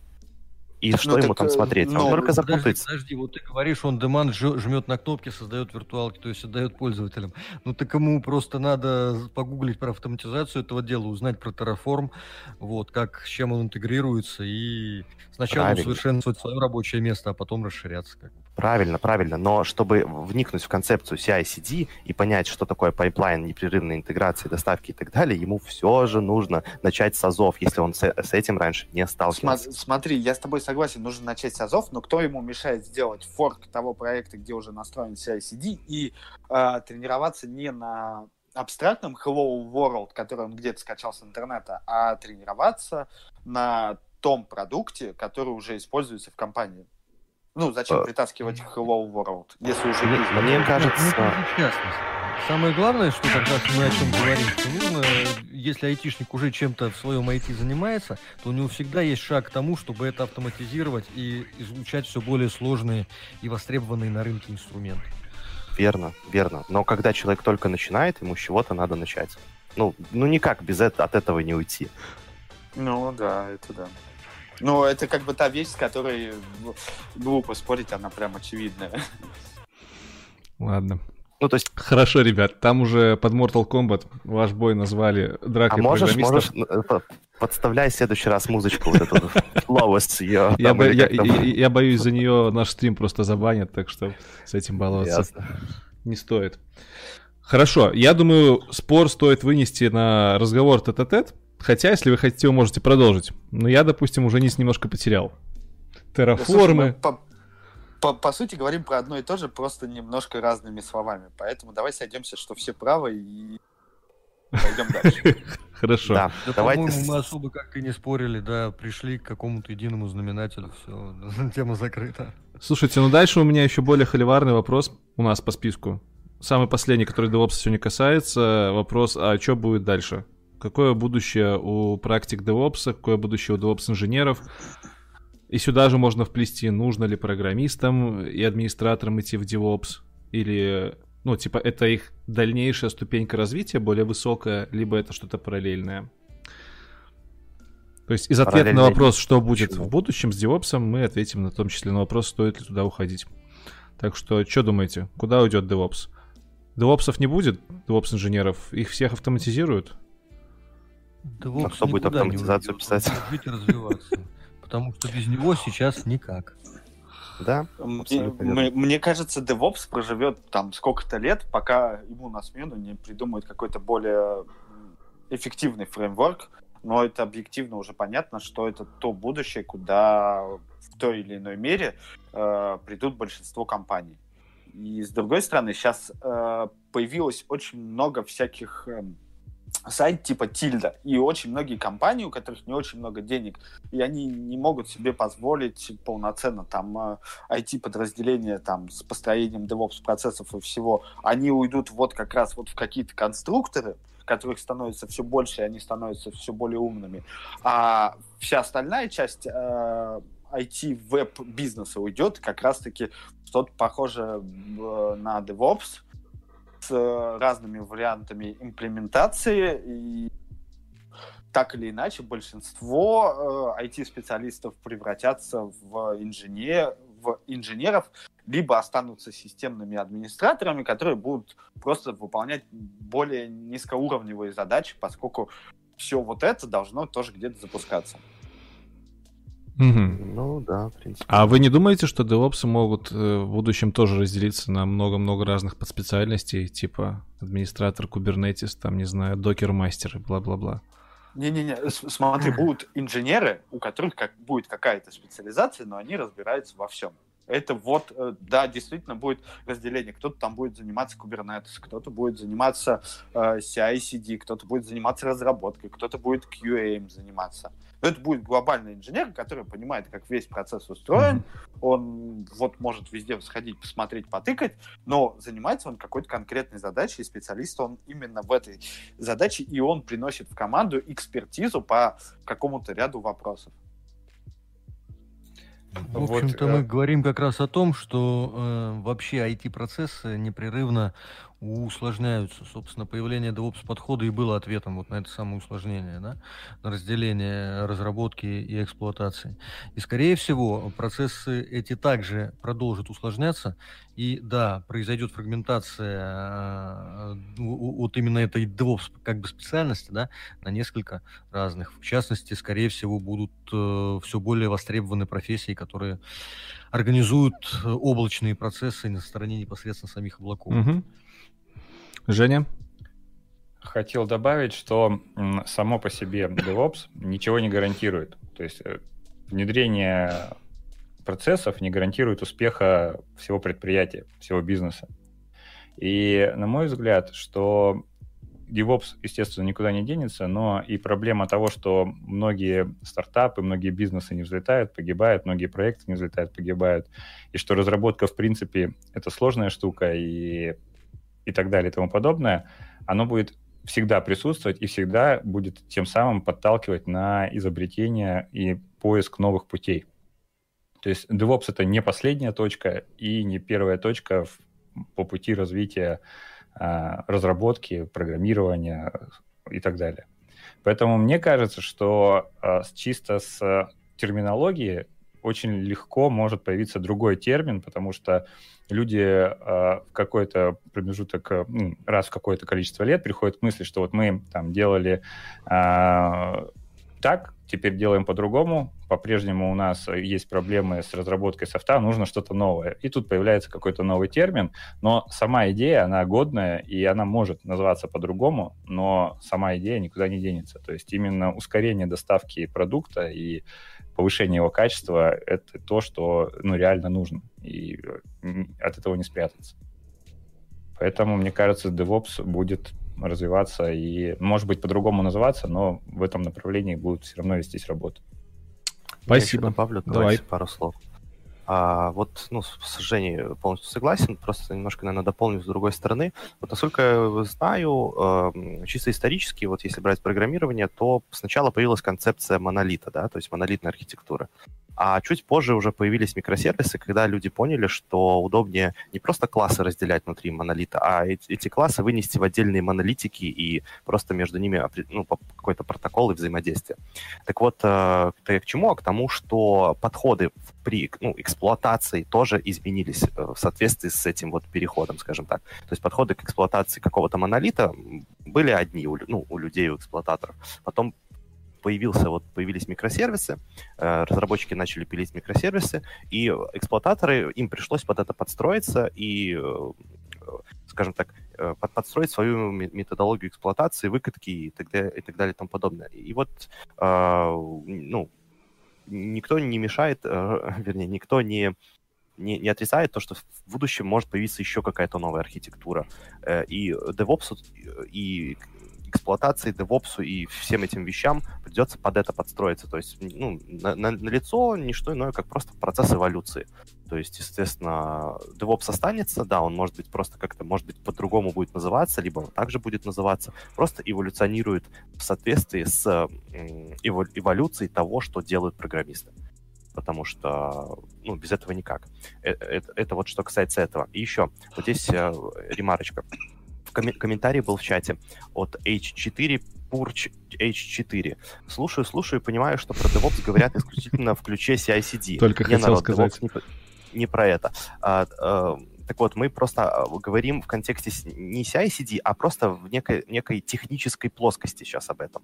А про то, а, о чем DevOps мы говорили вся, в самом начале и как конкретно делали акцент на на, на том, что DevOps это не только CI-CD и так далее и тому подобное. То есть сейчас же мы просто вот в такой некой технической плоскости общаемся.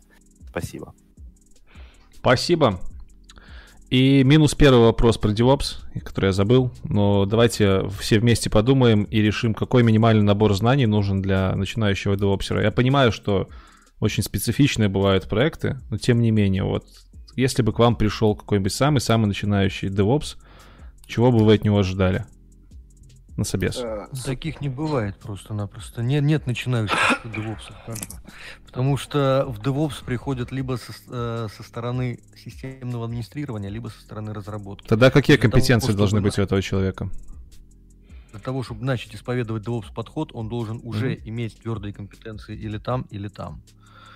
Вот. И э, DevOps, он придет неизбежно с усложнением системы, скорее всего. Если компания захочет остаться на рынке, им нужен будет вот тот самый DevOps. Как бы. Ну, какие компетен- компетенции нужны? Изучение инструментов в первую очередь. Какие? Слушай, мне кажется, не столь важно, какие. Есть э, observability, это мониторинг, логирование и так далее. Угу. Вот какой конкретный инструмент ты будешь знать, это уже не столь важно. Главное знать, как, как э, строятся процессы и уметь пользоваться хотя бы по одному из инструментов из этого набора. Э, второе — это Infrastructure as a Code, э, концепция CI-CD, архитектуры, ну, а, в общем, разбираться в архитектуре программных э, продуктов, э, какие бывают архитектуры, какие есть там паттерны, антипаттерны, э, ну и базовые, ну не базовые, а продвинутые знания операционных систем. Э, то есть э, операционные системы, сети, э, вот это все тоже должно быть. И это какой-то страшно колоссальный объем знаний. И каждый раз, когда я себе это представляю, мне становится страшно.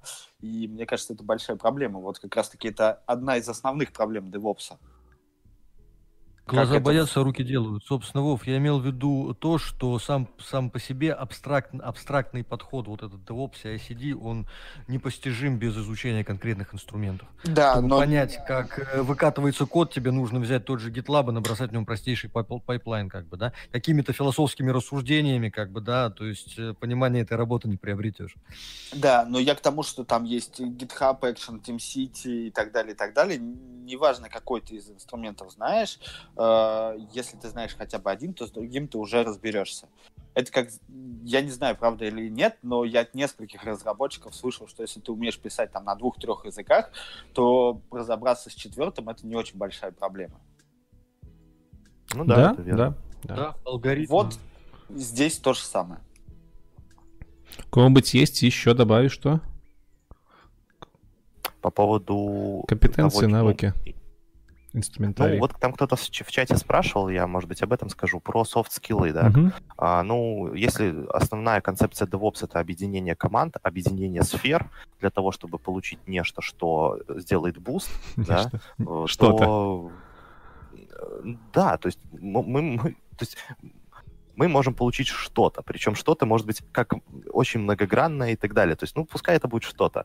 И вот, э, естественно, софт-скиллы очень, я думаю, решают, потому что человеку, инженеру, то есть реально, давайте называть не девопсом, а инженером, потому что человек действительно инженер. Инженеру приходится взаимодействовать с командой разработки, взаимодействовать с командой тестирования, взаимодействовать с командой, да я даже уверен, менеджмента, чтобы какие-то у них, может быть, а, брать информацию про требования, к примеру, и так далее и тому подобное. То есть э, без софт-скиллов, я уверен, тут как бы тоже не обойтись. То есть и джитер без софт-скиллов будет крайне низкоэффективен в, э, в командной работе. Вот я так считаю. Вот тут я двумя руками за. И это да это то, к чему не привыкла, мне кажется, IT еще лет 10 назад, когда все были достаточно интровертные, сидели там, э, работали свою работу, и все вокруг их это не интересовало. А теперь, оказывается, нужно со всеми общаться, что-то людям рассказывать. Они не всегда тебе э, нравятся, но ты все равно должен быть с ними милым. Ну да, точно, точно. Хуже всего, они не всегда тебя понимают, но ты все равно должен объяснять так, чтобы тебя поняли. Да. Вот это проблема. Это, знаете, вспомнить тот ролик про инж... этого инженера, когда его просили нарисовать э, квадратный круг или что-то в таком духе. Семь да? строго они... перпендикулярных линий? Да, да, да, да, да, да, да, вот. То есть они, не, они могут, могут не просто не, не понимать, а еще просить то, что как бы нереализуемо. То есть это тоже может быть такой проблемой. Да. Хорошо. Я вот всегда, например, хожу с бумажкой и карандашиком, чтобы можно было нарисовать и понимать, почему. Чтобы можно было в глаз того. тыкнуть и потом закрыть бумажкой. Блин, как я потом раньше-то не догадался. Хорошо, там уже понеслась, пошли плакаться, бла-бла-бла. Вот поработаешь. А, можно, можно я еще добавить, добавлю немножечко. Давай. А, с, по поводу технологий, да, то есть а, вот а, вроде Вова говорил, что особо mm-hmm. не важно, как, какие технологии ты ДТП, просто и, но как бы так или иначе, конкретный конечный человек приходит к тому, что он начинает искать работу на каких-то, ну, там, агрегаторах, да, jobs, там, что-нибудь, да, и вот он видит требования, которые там в вакансиях, и в требованиях перечисляются конкретные технологии. А, ну, я думаю, будет неплохим советом, если вот, скажем так, просто-напросто составить статистику, пробежаться по десяткам каких-то вакансий и просто посмотреть, что в компаниях используется на данный момент, какие конкретные технологии. И уже только, ну, как бы потом делать выбор, а интересно мне это, допустим, будет или нет. То есть, как бы так или иначе мы приходим к конкретике по используемым технологиям. То есть, ну, и как бы никуда от этого не уйти. Но все равно, когда ты ищешь вакансию, ты не, не получишь стопроцентного совпадения с, с, с твоим стеком. Ну, правильно, поэтому ты, ты в конечном итоге должен будешь выбрать. Ну, ну да. Хорошо. Думаю, на этом про DevOps часть можно заканчивать. достаточно подробно разобрали. Всем спасибо за комменты. Ребят, скажите, вам нужен перерыв на чай или продолжим? Ну, давайте, может, 10 минут перерыв сделаем, например. Как вы? Ну, давайте. Я за. Мо- Делаем 10 минут перерыв. Я еще 3 минутки расскажу про вас подробнее, про спонсоров и бла-бла-бла. А вы отходите на чай и в 2.35 примерно собираемся снова. Хорошо, хорошо. Так, а я напоминаю, нас смотрит уже 528 человек в онлайне примерно, и всех тех, кто новенькие пришли, ребятушки, вы попали на стрим канала IT Борода, меня зовут Лекс, я ведущий канала, и у нас сегодня формат IT Балаган. Это формат, при котором несколько IT-специалистов собираются разговаривать на заданную тему. Сегодняшняя тема — это DevOps, и немножко еще мы поговорим про виртуализацию, повспоминаем наше детство с э, VMware и с тем, как мы виртуалочки накатывали. В гостях у нас сегодня четыре человека, если не учитывать меня. Это Артем Проневский, DevOps компании Resilio, Resilio, простите. Артем уже был у меня на канале в интервью про DevOps, его можете найти. Следующий гость это Женя Сойер, топовый разработчик. Вы его можете знать по каналу одноименному Сойер и по каналу Sawyer Talks. Ссылочки на все эти каналы тоже есть в описании. Обязательно заходите. Я Женю с удовольствием смотрю. Очень много чего можно почерпнуть из его выпусков. Дальше у нас в гостях Коля Мисропян и Вова Гурьянов. Они оба работают в компании SourceBridge. Э, Системный инженер и тимлид, теч-лид, тех-лид. Боже мой, никогда неправильно, не- никогда правильно не называю. Как правильно? Тег. Тег мне подсказали, тег-лид. В общем, два крутых спеца тоже, которые работают с DevOps инструментами. Они также участвовали в диалоге. Спасибо им большое за их мнение. Кроме того, ребята, Коля и Вова преподают в учебном центре Slurm. Почему я про него сейчас говорю? Не потому, что они мне денег заплатили. Вообще на этих стримах никто денег не платит. Просто со Slurm у нас скоро тоже выйдет интервью, в котором будет, кстати, Коля и Марсель. И они расскажут про Kubernetes и Docker. Расскажут очень подробно. Эта интервьюшка выйдет, я думаю, в течение месяца. Вот. А если вы хотите до интервью узнать, что за Slurm, то если вам понравились сегодня ребята Коля и Вова, можете пройти по ссылочке на канал ребят и вообще в интернете почитать достаточно интересные форматы обучения. Что еще нужно сказать перед уходом на чай? Нужно сказать, что вот тут вот вы видите значок VMworld 2020, и это не спонсоры сегодняшнего выпуска и даже не партнеры. А Просто ребята пришли ко мне на почту и сказали, у тебя классный канал, давай мы с тобой что-нибудь замутим. VMworld — это глобальная онлайн-конференция про облачные технологии, про которые мы сегодня еще поговорим. И эту конфу проводит компания VMware. VMware. Ну, короче, вы поняли, да? Вот та вот программа, через которую все мы Windows 7 на виртуалке ставили. Я сказал, круто, почему бы нет? Они мне, надо сказать, на английском писали. Я им кое на каком английском отвечал. И мы договорились, что вот я про них расскажу на стриме, а они этот выпуск потом будут по своим соцсетям распространять. Поэтому не пишите гадость про VMworld, и не пишите slurn через N, он пишется через M в конце. Оставляйте ваши комментарии вон там, вон в чате. У вас в ютубчике есть чат. И некоторые из самых интересных комментариев мы в процессе общения озвучиваем и отвечаем на них. Каждый из участников чат наш видит. Вот. Короче, спасибо еще раз VMworld и VMware за то, что они, собственно, и были инициаторами этого IT-балагана. Как вы знаете, IT-балаганы у нас собираются очень внезапно, неожиданно на разные темы. И сегодняшний собрался благодаря VMworld. Ссылка в описании. Так, пока ребята пьют чаински, я-то особо не хочу, у меня тут еще кофе остывший стоит. Почитаю я вопросы.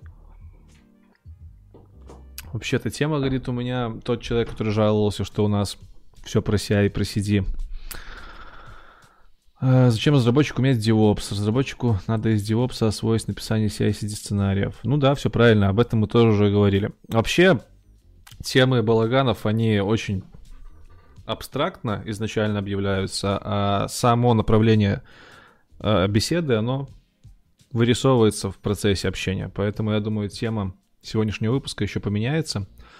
И будет она называться как-нибудь типа что такое DevOps и зачем DevOps программирование. То есть пойдем немножко от обратного. Да, перепишется тема. Антоха, здорово. Смотрю в чате у нас Антон. Кстати, классный админ и ведущий канала Мира IT с Антоном Павленко. И не только этого канала. Лучшая сатира Ютуба айтишного. А у нас остались несколько тем, ребятушки. У нас осталась тема, ну как, тема. Плавная подводка к виртуализации. Это что такое контейнеризация и виртуализация? Я боюсь, чтобы ребята здесь не захоливарили. Надеюсь, не, не придется включать тему из Mortal Kombat. После этого мы поговорим про виртуализацию, вспомним VMware, что это за программа, для чего она использовалась. И немножко поговорим еще про конференцию VMworld, потому что по всей информации, которая до меня долетает через рекламу, через ребят, которые мне пишут с этой компании VMworld, это типа очень мощная конфа. Ну вот узнаем у бывалых. Ох, я, кстати, неправильно их название написал под значком. Ужас. Сейчас поменяю. А у нас еще три минутки до начала следующего блока нашего балагана.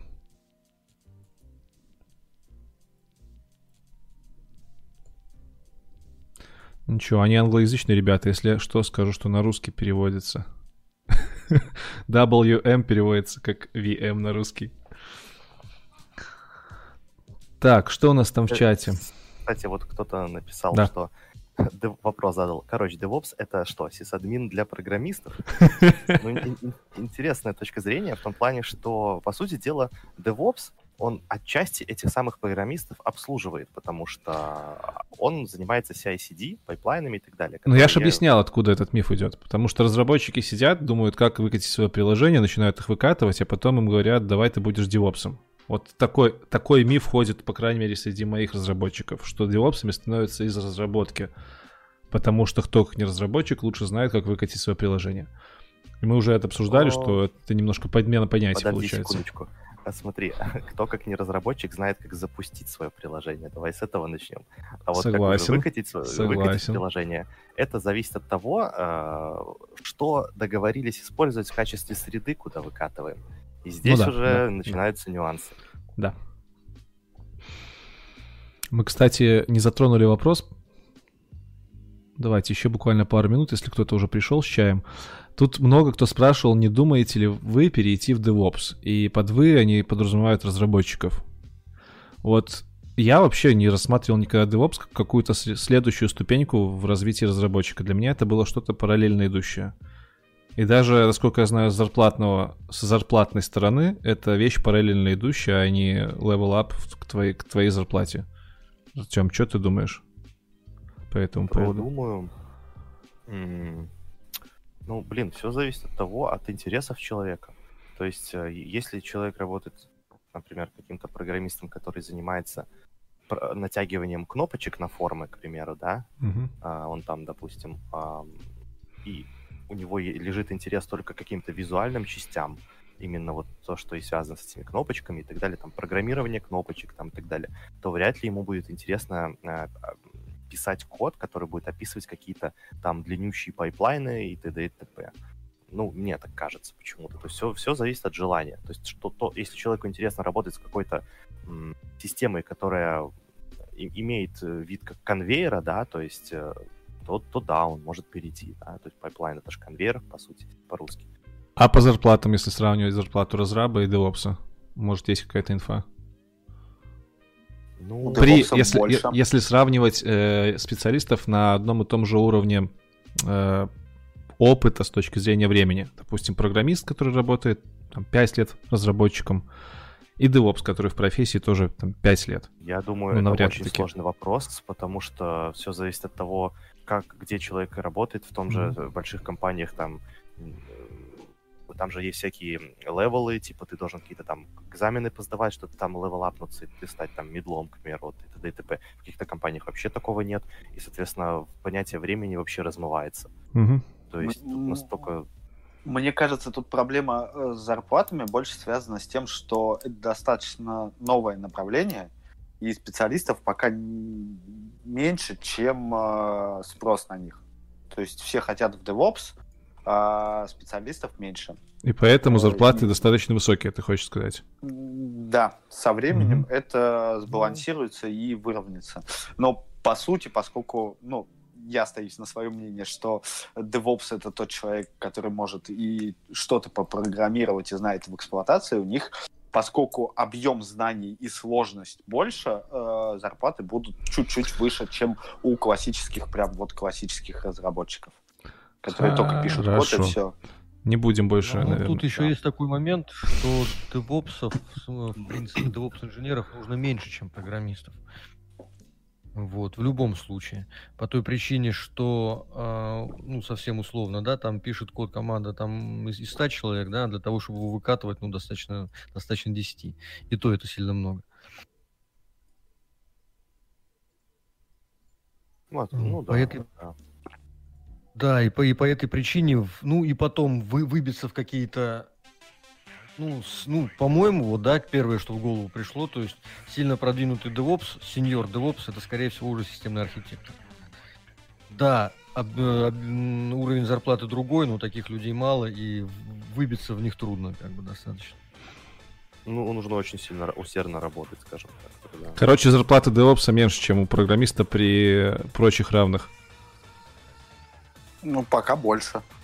Пока Ну, больше. Пока- я- Я так думаю, что пока примерно по моим, ну, по моему опыту, примерно на, пока что на одном уровне. Но да, когда девопсов, э, то есть когда рынок насытится, э, зарплатка, скорее всего, упадет. Хорошо, на этой нотке закончим про зарплаты. Вообще не планировал про зарплаты говорить. Обычно холиварщина начинается. Ну, молодцы. Теперь я меняю фон нашего стрима чудесным нажатием кнопочки на более интимный. А ты можешь у себя в комнате свет как-то выключить верхний, вот, а оставить только подсветку? Это будет еще более интимнее. Вот, А то вот- как-то вот- интим, не вот- интимный вот- вот Да, получается. да, да, да, да. О, отлично. Сейчас я вот так немножко бороду подсвечу лампочкой. Супер просто. Розовый оставим, Вообще да? огонь. Хорошо. Ну, я не знаю, насколько это соотносится с вопросом контейнеризация и виртуализация. Интимный очень ли это вопрос для вас? вопрос. Давайте. Что такое контейнеризация, виртуализация, в чем разница? Мне кажется, это следующий этап развития, и тот же VMware э, в своих новых продуктах э, откровенно на это намекает, э, затаскивая к себе поддержку Kubernetes. И они уже, насколько я знаю, там в новых версиях запилили функционал, который позволяет интегрировать Kubernetes как нечто нативное и управлять им. Ну, тут народ у нас будет на стриме не настолько прокачанный, да и я не особо умный парень, поэтому давай сначала пойдем. Э, Kubernetes, э, этот докер и вот виртуализация на основе VMware Workstation того же. Workstation, по-моему, продукт назывался. Да. Ну, слушай, у Как меня это все связано, в чем разница? Мне кажется, в э, виртуали- виртуализация это первый был такой шаг, как э, удобно и быстро разворачивать некую среду исполнения программного продукта. И у нее был один глобальный минус, что вот виртуальную машину передавать между разработчиками, между разными стадиями было достаточно неудобно. Но она большая, она как бы там нужно иметь соответствие по версиям и так далее, и так далее. И она приносит много всего, чего, в принципе, для запуска приложения не очень-то и нужно. Э, Следующим этапом развития это был докер, который позволил упаковать э, в одном докер-файле, э, в одном докер-имидже э, среду, в которой запускается приложение, и само приложение. То есть сделать его, по сути, immutable. А следующим этапом развития стал Kubernetes, который позволил, э, помимо того, что мы имеем теперь immutable приложение вместе со всей инфраструктурой, иметь некий оркестратор э, этих э, контейнеров, который делает независимым то, где они запускаются, как они запускаются, и возможность это удобно масштабировать, двигать и делать всю инфраструктуру достаточно подвижной и это то, что отвечает современным веяниям, когда у нас э, могут приходить, уходить нагрузки, когда нам э, в какой-то момент э, может потребоваться сильно нарастить инфраструктуру. Вот с, э, с использованием Kubernetes это стало очень просто и очень удобно. Так же, как в свое время, э, когда были физические сервера, появился там какие-то системы виртуализации, в частности, э, VMware начал активно использоваться, и это стало очень удобно, когда мы на одном физическом сервере можем там сотни виртуальных машин запускать и пилить там разные проекты, совершенно независимые друг от друга. Там э, у нас на одном физическом сервере может быть там и база данных, и Node.js, и какие-то фейлы в одном месте никак не аффектят э, все остальные части нашей mm-hmm. системы. Там в комментах уже нам тоже насовали всяких определений. Может, кто-то еще вот что-то добавить хочет?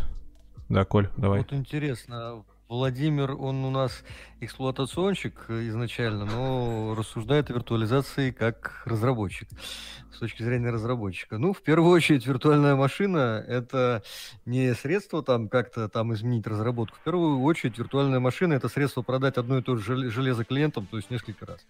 Вот, может быть, сотню раз. Вот. То есть это средство более полно утилизировать имеющиеся железные мощности. Вот, и к разработке сначала, ну, вроде бы оно имело достаточно опосредованное отношение, да? Это точно такая же среда выполнения, как и физическая машина. Угу. Контейнер э, это э, в первую очередь, это уже это уже ближе вот именно к доставке приложений, да, потому что контейнер в, в наше время, да, сначала контейнеры, они были э, в эпоху там OpenVZ, LXC и так далее, да, они в первую очередь были такими легковесными виртуальными машинами, да, с меньшим оверхедом по ресурсам. Но сейчас с приходом докера, в первую очередь, да, это средство упаковать приложение таким образом, чтобы оно рабо- един- единожды запакованное, то есть работало везде и всегда. Ну, по крайней мере, так декларируется то есть на любых платформах. Вот. Что касается э, того, что Kubernetes это легкое и простое средство делать все те красивые вещи, о которых сказал Вова, блин, слушай, ну если бы оно было такое простое и легкое, за него бы столько не платили бы, наверное, за его знания. На самом деле это целый мир внутри себя, причем очень новый. Э, опять же, это, это то, чему нигде не учат, да, ну, тут, тут только, только вот мы начали, да, это то, что это буквально передний край прогресса, да? Вот.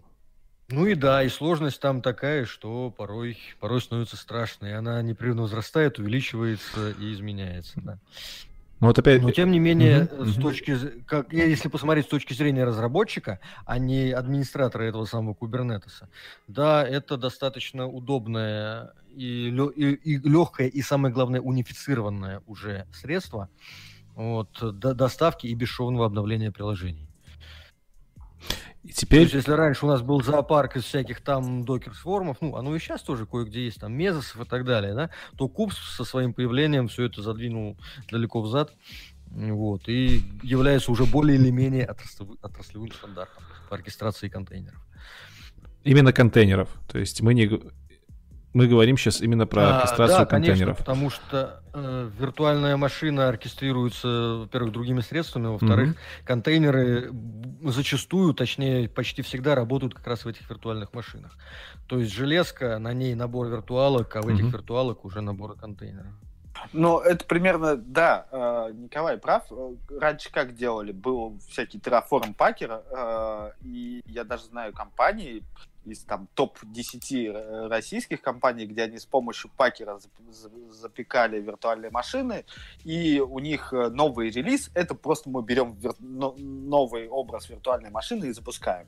Вот э, с приходом докера это стало просто быстрее и удобнее.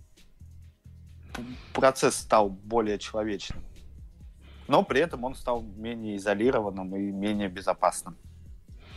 Ну, давайте я еще немножечко с другой стороны а, расскажу. Значит, вот опять-таки, если вернуться к истории, к монолитам, не монолитам, да, то есть а, в какой-то момент, а, вот если говорить про контейнеризацию, вот, допустим, удобно запускать а, в контейнере какое-то какое одно приложение, к примеру, да, а, но потом, допустим, проект может перейти на какие-нибудь микросервисы, и, и приложений, э, соответственно, становится много, и вот их тоже надо паковать в докер.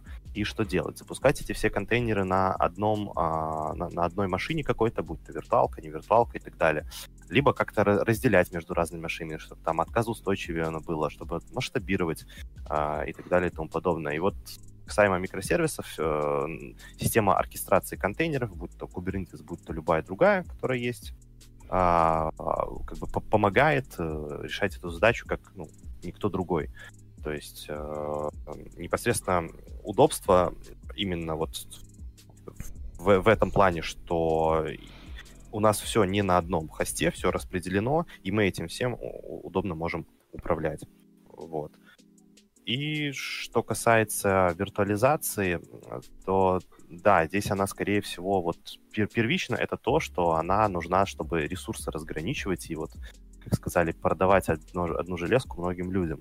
А только вторично это то, что там от зависимости а, какие-то. Вот. И касаемо что лучше, что хуже, ну, не знаю, я всегда стараюсь придерживаться концепции, если, если меня спрашивают, что лучше, а что хуже, ну, в любых вещах. Э, это такой, что первое, все зависит от проекта и от требований в проекте. И второе, а, не стоит что-то слепо применять только ради того, чтобы применить. То есть нужно всегда сесть, подумать, продумать архитектуру и уже на основании архитектуры и требований проекта смотреть, какую систему а, использовать для того, чтобы создавать окружение. Вот. Ну, Спасибо. Все.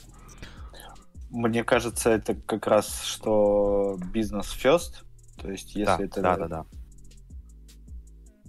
Так, я еще хотел услышать, может быть, уже есть комментарии. Я понимаю, Жень, что ты больше по разработке, но тем не менее какой-то опыт контейнеризации, виртуализации, я думал, у тебя был.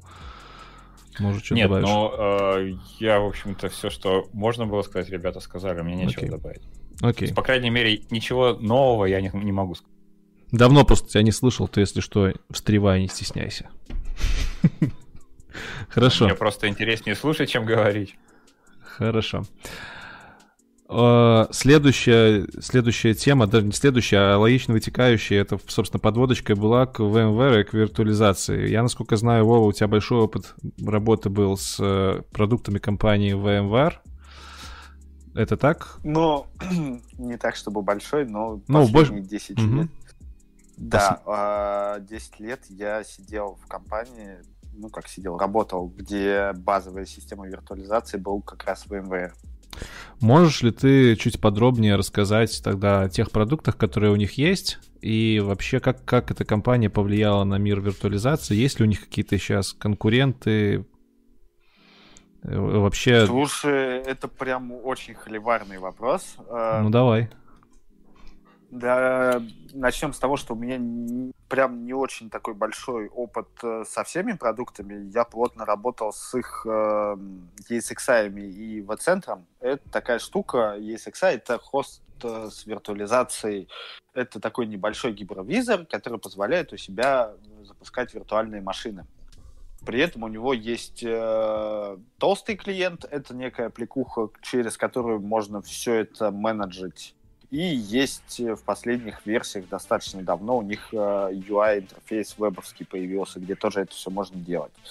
Сверху над этим есть такая штука, как э, V-центр, который позволяет группу ESXi хостов объединить в некое логическое целое и таскать виртуальные машины между разными физическими серверами, э, строить кластера при наличии определенных условий, в частности, каких-то шаренных э, хранилищ, и делать всякие прикольные штуки, типа fault tolerance, это когда у тебя есть виртуальная машина, и тебе нужно гарантировать прям вот стопроцентную доступность этой виртуальной машины, независимо ни от чего.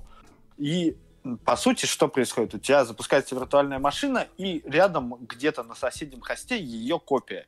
И все запросы, все процессы, все действия происходят параллельно на обоих виртуальных машинах.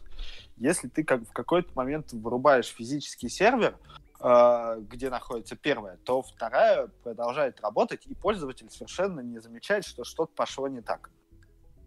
И это очень круто было лет 10 назад, как мне кажется. Э, Сейчас э, немножко изменились концепции, потому что все приложения работают в много копий, и падение какой-то одной копии, но это, ну, упало и упало, ну и фиг-то с ним. Ничего страшного. Это и ты это становится... Ну да, как, ну, кстати, на самом деле не обязательно про Kubernetes. Я такие же решения строил и просто на физических хостах, когда у тебя много-много-много э, маленьких виртуалок, где запущены приложения, ну какая-то упала, но остальные работают, балансировщик отследил это и все нормально. Пользователи практически этого не заметили. Вот.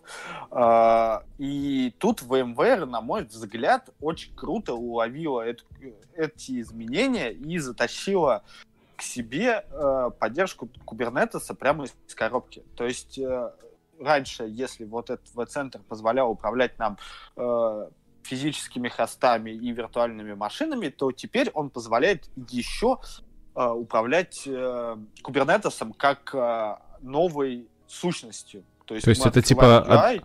админка для кубернетиса такая? Это типа да. Причем это, ну, по сути, мы получаем менедж Kubernetes, причем менедж со стороны э, VMware. Угу. Э, вот э, как э, это есть там, не знаю, у того же Google AWS мы заказываем Kubernetes, у нас разворачивается Kubernetes, то здесь, в отличие от публичных э, облаков, мы уже можем э, повлиять на, то, на тот процесс, как он менедж. менедж, потому что в публичных облаках есть э, глобальная проблема с менедж кубернетесом, что не все мы можем покрутить, не все мы можем поменять под себя. То есть там есть какие-то крутилочки, какие-то ручки, которые э, владельцы облаков говорят, ребят, сорян, но мы за это отвечаем, и вот это вам трогать не надо.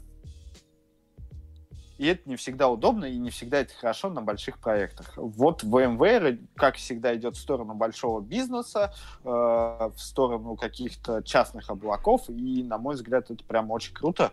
Я честно говоря, руками еще не смотрел, не видел, но мне кажется, это очень правильное направление. И, насколько я знаю, среди э, систем виртуализации никто пока ничего подобного не делал. Ну, из конкурентов у VMware, наверное, это OpenStack. Это open source продукт. И вот пока они умеют только виртуалки. Угу. Ну, это интересно тем, что... Как интересно. Допустим, почему я эту тему вообще поднял? Для меня VMware это то, что я там 10 лет назад тыкал на своем стариком компе для того, чтобы накатить виртуалочку Linux на винде и посмотреть, что это такое. И, честно говоря, я, в принципе-то и не знал, что они где-то сейчас в современных э, решениях продуктовых используются. Слушай, нет, во-первых, VMware это очень классное решение для тех, э, кто не может в паблик облаках сидеть. Э, у кого, кому нужен Private э, Cloud, очень много кто сидит на VMware. Под приват клаудом ты имеешь в виду прям физически приватный, при, приватное да. облако? Угу. Да, я знаю достаточно большое количество компаний, у которых в каких-то дата-центрах стоят там э, сотни стоек э, с серверами, поверх которых натянут VMware, mm-hmm. и у них это э, как внутреннее частное облако, там VPN до него, все дела.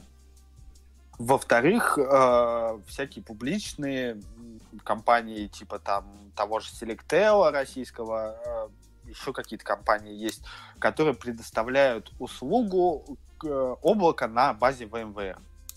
И это тоже очень прикольно, потому что у многих компаний внутри уже инфраструктура заточена под VMware. Ну, они работают там десятки лет, и они как вот сели на VMware, так они и сидят. И очень удобно, когда э, в каком-то публичном дата-центре публичное облако построено на той же э, технологии, которая у тебя используется внутри компании. Это второе направление, где они используются. Э, третье, даже если не говорить про вот э, менедж Kubernetes, который они затаскивают, все равно должна использоваться какая-то среда виртуализации, где запускается Kubernetes. Э, все меньше и меньше компаний, на мой взгляд, запускают э, те же кубы, те же контейнеры на голом железе. Ну, потому что это не очень удобно масштабировать, и все едут в облака, а облако — это уже верхний уровень, а под ним что-то должно быть, какая-то система виртуализации, и вот тут э, VMware — это одна из них, и она, на мой взгляд, для большого бизнеса до сих пор очень востребована и будет востребованным, потому mm-hmm. что у нее очень хороший саппорт. Он платный, но он хороший.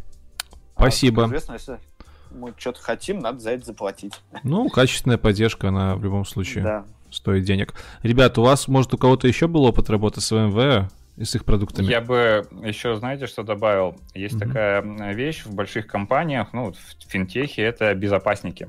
Угу. Это требования к безопасности, которые достаточно инертны, и когда появляется на рынке что-то новое, новый продукт, он пока не будет э, сертифицирован, пока он не будет одобрен безопасниками, его практически нереально протянуть вот в большие компании, особенно если о них э, идет э, сегмент какой-нибудь там государственный, окологосударственный, финансовый сегмент и тому подобное. Поэтому а на сегодняшний день в январе еще хорош тем, что на самом деле а, решения, построенные на базе того же ESX, ESXi и э, центров они очень хорошо э, документированы и с позиции безопасности разобраны по полочкам. Их да, очень и... просто продвигать и продавать в большие компании. Намного проще, чем э, тот, же Kubernetes. Да, и, кстати, у них еще есть сертификаты всякие в стека. Mm-hmm. Это российские безопасники глобальные уровня страны. И если мы говорим о каком-нибудь там банковском сегменте или какие-нибудь э, э, электронные торги, госзакупки и так далее, то без вот этих сертификатов э, у, на программный продукт ничего не получится. И вот это тоже большой их э, плюс и драйвер для существования на рынке. Хорошо. Артем, Коля, у вас добавить есть что? Ну, у меня добавить, наверное, здесь ничего не будет, потому что я никогда слишком плотно с VMware не работал. Окей, okay. если, если у кого-то из вас э, понимание, что за конференция VMworld, и вообще, правда ли мне сказали, что это одна из самых крупнейших конференций по DevOps облачным вычислениям в Европе? Кто про нее что слышал? Молчание. Я, я, я тебя услышал. Я, честно, сходил на сайт к ним, посмотрел. Mm-hmm. Ну, на мой взгляд, э, нет. Э, ну, во-первых, я, я не знаю, при, при чем тут DevOps. Uh, по сути, это uh, вот ниже стоящий уровень. Ну, DevOps это я все-таки от, себя, от себя добавил, да. Это да, окей. От себя, сори. Uh, про, про виртуализацию тогда я, наверное, соглашусь, потому что других по виртуализации я вообще не слышал. Ну, повестка дня там достаточно интересная. Из того, что я видел на сайте, прикольно то, что они дают всякие лабы посмотреть, потрогать и поэкспериментировать. И это прям очень круто. На какие бы ты мастер-классы сходил? Может, помнишь, что там было интересного для тебя? Нет, я, я где-то себе пометил, но это где-то у меня не под рукой. Ну, там много чего интересного. Ну, и в частности, потому что я начинал э, работать как раз э, свою трудовую практику с VMware, mm-hmm. э, виртуальные машины. Мне до сих пор это все интересно, и интересно наблюдать за тем, как э, развивается отрасль.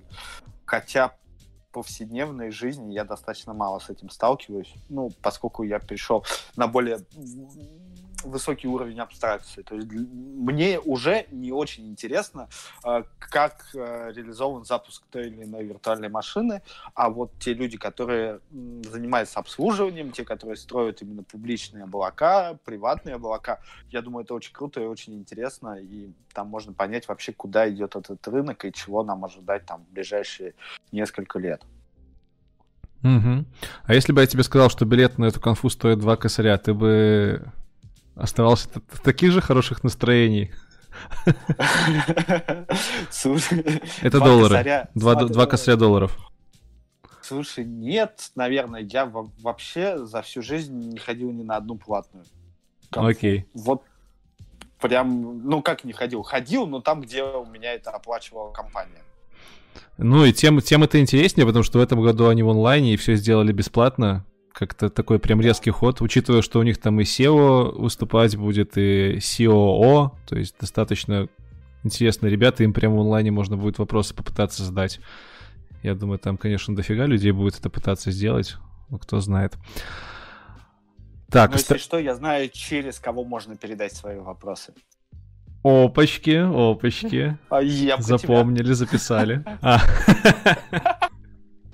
Хорошо.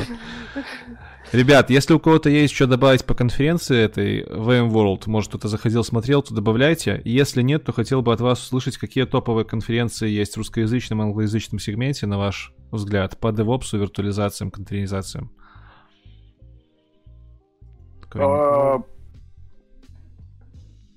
Ну, давайте, я. Давайте, И- давай. Я, я очень кратко. А, По виртуализации я был на двух э, конференциях, и это был прям полнейший отстой. Они были российские. Я, честно говоря, не вспомню, как они называются, но там это был э, парад маркетинга. То есть вот, э, приходили вендоры и активно впаривали свое оборудование, свое программное обеспечение, и ценности в них было, честно говоря, чуть больше, чем ничего. Э, На конфу по VMware, это прям туда, куда я захотел сходить, я надеюсь, что они меня приятно порадуют. И не будет такого большого разочарования. По DevOps здесь все, наверное, стандартно. Э, Есть два больших э, лагеря.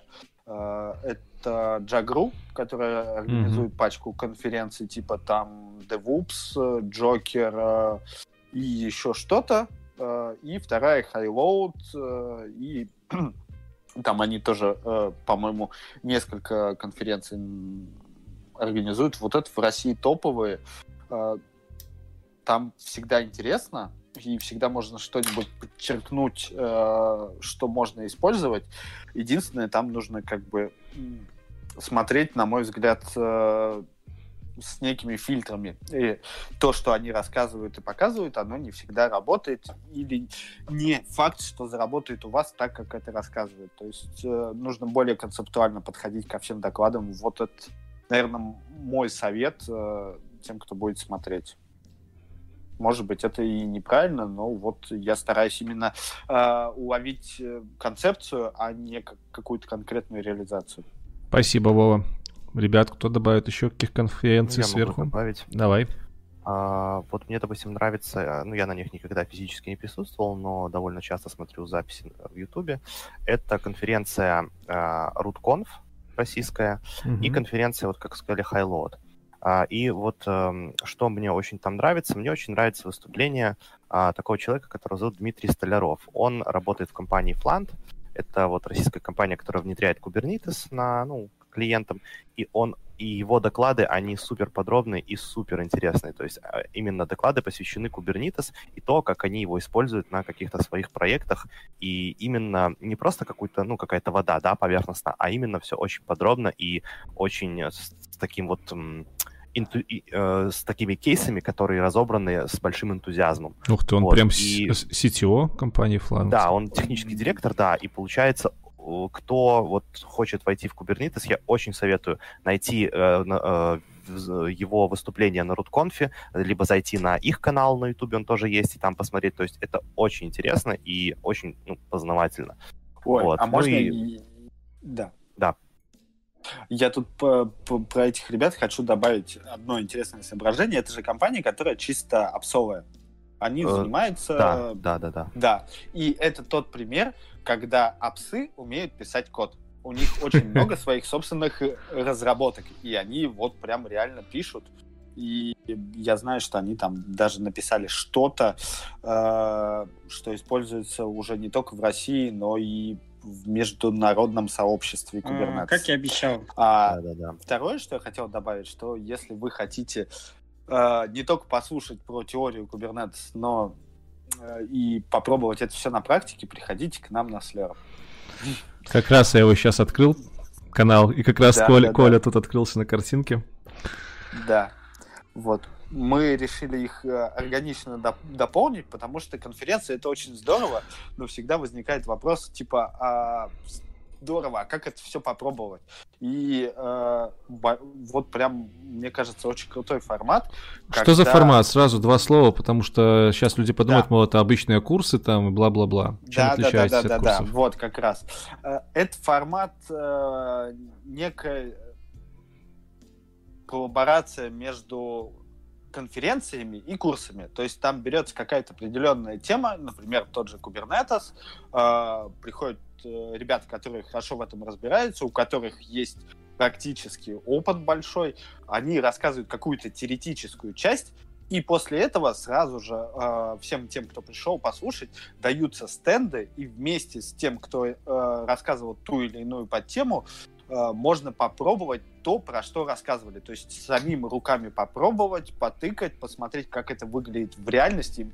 И вот это по нашему опыту дает максимальная запоминаемость и максимальное понимание то, про что рассказывают. Потому что, как известно, теория без практики, она мертва. Мгм. Так И сразу же, соответственно, можно пообщаться э, со всеми те- теми, кто выступает, и формат подразумевает трехдневный интенсивный. Единственное, это очень больно и очень тяжело с точки зрения объема информации, которая дается э, за это Ну, время. короче, отпуск по-любому надо брать, а не так, что после работки пошел, послушал. А там не получится после работки, там с 10 и до 7 официально, обычно Мгм. до 8, до 9, иногда и дольше. Хорошо. У кого-нибудь что-нибудь еще по конференциям добавить будет? Может быть, видосы полезные по сегодняшним тематикам? Если... А, я могу немножко Давай, добавить. давай. М, я вот знаю, а, есть вот платформа Udemy, а, и а, там есть такой автор, ну или как правильно назвать, Эдвард Виена. Эдвард Виена. И у него для новичков тоже а, очень хорошие курсы по DevOps, как философия, и вот по Kubernetes у него есть тоже есть несколько курсов.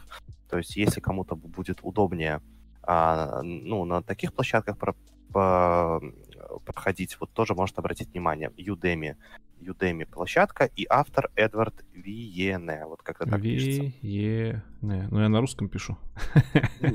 Не, надо именно на английском. То А, есть нет, плюс нашло, он, нашло. э, Эдвард, да. получает- Виана, DevOps, Cloud, Big Data Вот, вот, вот, вот, Specialist. вот, да. Да, да, да, да, да. То есть у него очень, очень годные курсы, и они достаточно не- недорого стоят. То есть тоже можете обратить внимание, кто хочет. Прикольно. И, в- А. и еще очень удобно то, что человек, он хорошо знает английский, но он не native speaker. Из-за этого он произносит все очень четко, ничего не жует, ничего не пропускает, и все супер понятно.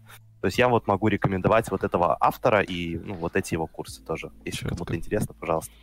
Если мы говорим про теоретическую часть DevOps, я бы еще посоветовал посмотреть доклад Так, пропал Вова. Или это... и- Повтори А, еще раз. Вова пропал. раз-два. Мгм, Да, есть. да, да, есть. Э, Если мы говорим про теоретическую часть э, DevOps, я бы советовал посмотреть э, доклады э, Баруха. Барух. Ба- э, Да. О- У него очень прям прикольные про теоретическую часть DevOps, про то, как его продавать в компании и так далее, и так далее. Он прям Барух очень- Садогурский, да? Оно, да. Окей. И они очень такие сочные с точки зрения презентажек. Блин, я тоже пару презентажек его смотрел. Харизматичный дядька. Харизматичный. Да, вот, да. А, И что забыл, хотел сказать, забыл. Вспомню, скажу. Хорошо. Коля, Женя. Кстати, вот еще чуть-чуть немножко скажу. Вот там в чате кто-то кто спрашивает, а есть ли курсы, где именно показывают, как все работает на реальных примерах, а не как в курсах Отуса? Я просто тоже очень много вижу рекламы в интернете вот этих Отуса, но я, ну, без понятия, кто это. Если... Ну, то Ну, есть... Есть. Это слерм. Нет, а... Ну, Не-не, чём подожди. Оту- Я Отус вроде рекламировал, вроде у них достаточно неплохие программы. То есть что тогда имеет автор в виду этого комментария? Интересно мне. Ну, мне просто интересно. Мне кажется, что тут речь идет про то, что на очень многих курсах примеры очень академичные. Мгм. Они как бы немножко оторваны от практики. То есть ты берешь пример, делаешь его, у тебя все работает, ты приходишь, делаешь то же самое со своим приложением, и оно у тебя нифига не работает. И ты такой, «Ну, почему я все то же самое сделал? А там они такие очень вылизанные, они именно максимально заточены под э, Теория. тему. Да, да. Коля, а ты сказал, что Отус это слерм, это прикол был или у вас там действительно есть какие-то связи? Нет. Нет, я, не я- подумал такого. А, ну кто-то крикнул тут в чате. Просто кто-то сказал слерм, да, и не- не- немножко непонятно, к чему это. Надо включать я- Mortal Kombat, короче. да. Хорошо. Слушайте, у меня, у меня под конец есть к коллегам один большой вопрос, и, наверное, в первую очередь к тем, кто э, в разработке, поскольку они, скорее всего, уже давно знакомы с этой проблемой. Э, технологии, подходы, фреймворки, все очень быстро меняется. И сейчас это все только ускоряется и ускоряется. Как с этим быть вообще, если вот посмотреть на стек DevOps, он и так большой, а к тому же он еще и каждый год очень сильно меняется. В частности, я недавно специально сделал, я посмотрел э, стек, который мы используем, сделал э, последние версии, посмотрел, какие вышли, э, сложил change-логи, у меня там э, на полторы хорошие большие книжки получилось, и это только за последний месяц а там выходит каждый месяц что-то новое, чтобы как минимум разобраться, что поменялось, что нужно, что не нужно, нужно очень много времени. А тут еще и подходы новые и так далее, и так далее. Вот как это все разузнать и не начать ненавидеть свою работу. Слушай, ну я пару можно, копеек можно я начну? Вставлю. Я ну давай, давай, Артем. А, я считаю, что вот этот вопрос, он с одной стороны хороший, но с другой стороны он такой очень сложно философский в том плане, что э, человек, человек либо команда всегда должны выбрать, зачем им гнаться. Им гнаться за какими-то новыми фишечками и быть на топ, на, на фронте, так сказать, технологий, либо им больше смотреть в сторону какой-то стабильности, какой-то, каких-то продуктов, в которых они уже уверены. Либо им надо какой-то баланс находить. То есть часть проектов оставлять на своих каких-то старых наработках, ну, я так назову, а часть, э, э, получается, потихонечку переводить на какие-то новые. Либо там э, веса какие-то быть, ну, там 40 на 50, на 60 процентов и так далее. То есть, то есть тут, на, тут вот как бы сложная философия, и как бы команда должна это сама как-то решить, что, что им делать. Потому что один человек, он... А когда один человек чем-то занимается, то опять-таки все, наверное, будет бизнесом диктоваться. То есть я думаю, что на этот вопрос э, как-то однозначно ответить нельзя. Да, но тут, понимаешь, пос, поскольку отрасль достаточно молодая, многие продукты там э, им по два, по три года. И зачастую обновления или какие-то изменения связаны не с тем, чтобы находиться на краю вот э, всего самого нового, а чтобы э, наконец-то решить какие-то свои боли. Э, и это проблема. Плюс появляется много новых инструментов, которые позволяют тебе делать те же задачи, но проще и быстрее. И плюс к этому еще и подходы достаточно часто начали меняться. Ну, э, смотри, у нас появился там в 2000 2014, по-моему, году Docker, э, потом в 2017, если я не ошибаюсь, Kubernetes, вот где-то недавно появилась концепция сервис мешей, э, мониторинг мы заменили на observability, и вот это продолжает нарастать, нарастать, нарастать, и чтобы эффективно эксплуатировать, э, нужно вот во всем этом разбираться и отслеживать еще, что появляется новое.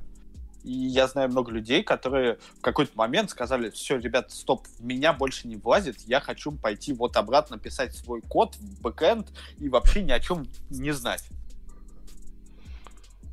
Ну да, да, понятно. Ну, как минимум вообще... кого-то выделять, который будет этим заниматься, если мы про команду говорим. Давайте вспомним еще, что вопрос задавался инженером. Э, я программистом, инженером-программистом, простите. Самом деле да, поэтому... проблема стара как мир, потому что всегда объем информации в IT, он был э, запредельный. И вот лично мой опыт говорит о том, что э, скорее всего, если у тебя слишком все быстро вокруг меняется, то ты выбрал как раз тот сегмент рынка, ту компанию, в которая ориентирована на топовые технологии, которая продает, как правило, экспертизу или э, как-то продаю, у которой бизнес-модель построена на использовании топовых продуктов, и вот э, в таких компаниях, конечно, инженеры зашиваются. На самом деле далеко не все компании стремятся за самым свежим, за самым новым. Есть очень много компаний, которые сидят на 10-летних э, на, на стеках 10-летней давности, 15-летней э, давности. И я опять же возвращаюсь к тому, что на, на рынке есть разные компании. И, э, на мой взгляд, вот если взять э, вещи, которые были э, там, 15 лет назад, и вещи, которые сейчас, то много-много идет пересечений. То есть мы меняем много, э, скажем так, оберток, но суть остается та же самая. То есть раз, принцип разделяя власть никто не, не отменял. А, там как было MVC э, разбиение там 20 лет назад, так оно и осталось. Если в плане программирования говорим про фреймворки. Фреймворки, они, опять же, очень много э, пены связано с э, вещами, которые, ну, составляют там 15-20%, а все остальное фундамент, он не меняется. Поэтому, на мой взгляд, если уж выбрал э, область, где все бурно меняется, то либо терпеть, либо просто искать ту область, где не так все бурно меняется. И, на мой взгляд, это возможно сделать. То есть нет такого, что ты прямо обязан все это впитывать, и нету отдушины, где бы ты занимался тем, что нравится. Окей, спасибо. Но на самом деле у меня примерно такой же э, подход и взгляд на эту проблему, что э, есть много людей, которые стремятся вот все прям э, какой-то продукт разобрать э, там по винтикам, по деталькам, потом он через пару лет устаревает, они начинают в новом разбираться, причем они делают это с десятками. А тут важно же понимать основные глобальные концепции, их не так много, а инструменты по мере необходимости, то есть если возникают какие-то кейсы, проблемы, задачи, уже разбираться с этим. И это... Ну и плюс э, работа должна быть любимой, она должна доставлять в общем удовольствие. Мне кажется, это главный залог успеха. А я вот в связи с твоим вопросом еще в самом начале спрашивал, про, когда спрашивал про будущее, спрашивал, будет ли разделение. Мне кажется логично, когда на тебя падает достаточно много обязанностей, у тебя в твоем положении есть возможность эти обязанности делегировать, то можно просто делегировать там какие-то куски по областям э, влияния на проекте другим разработчикам, таким образом затачивать конкретных разработчиков под, под конкретные нужды. То есть не обязательно mm. быть и жнецом, и на дуде игрецом. Ты всегда можешь да. это делегировать. Ну да, если ты понимаешь концепции, то какие-то конкретные можно отдать кому-нибудь и обсудить именно, как это концептуально реализовано, а более нижнеуровнево уже, ну, как сделано, так сделано. Человек больше разбирается в этом, да. И это, кстати, один из э, тех моментов, э, почему многие стараются идти куда-то выше по карьерной лестнице, чтобы процесс э, делегирования стал более комфортным для них. То есть я вот поднялся, и дальше я могу делегировать и заниматься уже, выбрать себе что-то более интересное, и это одна из мотиваций, чтобы расти вверх по карьерной лестнице. Mm-hmm. Хорошо, ребят. Мне вообще, вот, если честно, мой опыт говорит обратно. Чем выше забираешься, тем больше ответственности ловишь за... Ты можешь делегировать, но ответственность за конечный результат, она компенсируется, э, полностью компенсирует твое право делегировать. Ты начинаешь тратить больше времени просто за то, чтобы обеспечить все, э, все люди, которым ты что-то делегировал, их нужно собрать вместе, и чтобы да. они не разбежались, не растащили задачу на, свои, на свое понимание и их Подожди, но вместе. Мне кажется, не это, это ли проблема вот... микроменеджмента, когда ты боишься, что твои разработчики будут делать что-то от себя и не так, как тебе хочется, и ты начинаешь им рассказывать, как делать, передавать им какие-то знания, которые вроде как им и не нужны, они достаточно опытные для того, чтобы самим покрыть весь процесс там какой-то фичи девелопмента. Нет, подожди, Лекс, я э, я согласен, что э, доверие, делегирование, микроменеджмент, mm-hmm. да, это все здорово, но ты э, не становишься свободнее. То есть ты освобождаешь время не для того, чтобы стать свободнее, да, ты делегировал, а для того, чтобы взять на себя другие задачи. Это да, это бесспорно, но тут появляется приятный бонус, э, что ты можешь э, выбирать то направление, в котором тебе интереснее. Но э, по моей практике э, обычно у тим лидов остается какое-то одно направление, которое они тащат. И вот это направление они могут э, выбрать себе уже более с развязан, развязанными руками, скажем так. Хорошо. Ну, мой, мой, моя мысль была простая. Я не видел ни одного человека, который вы, вырос по карьерной лестнице и сказал, что у меня стало больше свободного времени. А ты не, де... а, а, ты, а, а ты не руководи процессом. Ты не делегируй. Ты говори, я буду в этой области работать и делегируйте мне. И пусть над вами ставят менеджера. Не? Так нельзя? Не, Смотри, ну... Не совсем представляю, как. Типа, был, был, был, был ты один такой, все делал, потом понял, что у тебя есть, допустим, там три области ярко выделенных и ты начальству своему говоришь, нам нужен менеджер, пусть это будет тимлид. Я тимлидом не буду, я буду вот в этой первой области работать. В остальных двух областях будут работать какие-то другие чуваки, там, которые плюс-минус шарят. А над нами пусть будет тимлид, там из твоей же команды. Я, Лекс, вот с момента ты начальнику говоришь, нам нужно, чтобы было вот так и вот так. Я с этого момента потерял связь с реальностью. Ну, поэтому я и сказал, если у нас есть необходимые возможности в самом начале. Если... Не, а, а меня тут Окей. еще очень э, насторожил момент, то, что у нас появляется какой-то менеджер, который он, ну, а куда возможно, еще и не, да, и не технический, и это становится вообще страшно. Не-не, ну технически в любом случае. Просто я раньше всегда думал, что если ты гла- главный на проекте, то ты начинаешь делегировать, и ты становишься обязательно менеджером на этом проекте, там, тем лидом, тех лидом, кем угодно. Но по факту-то тех лидом, тем лидом может стать плюс-минус любой человек из твоего проекта, который более-менее Да. шарит в архитектуре. Да. Ну, э, если мы говорим про менеджера, это же не значит, что он самый умный. Это значит, Да. что он умеет хорошо организовывать менеджерские процессы.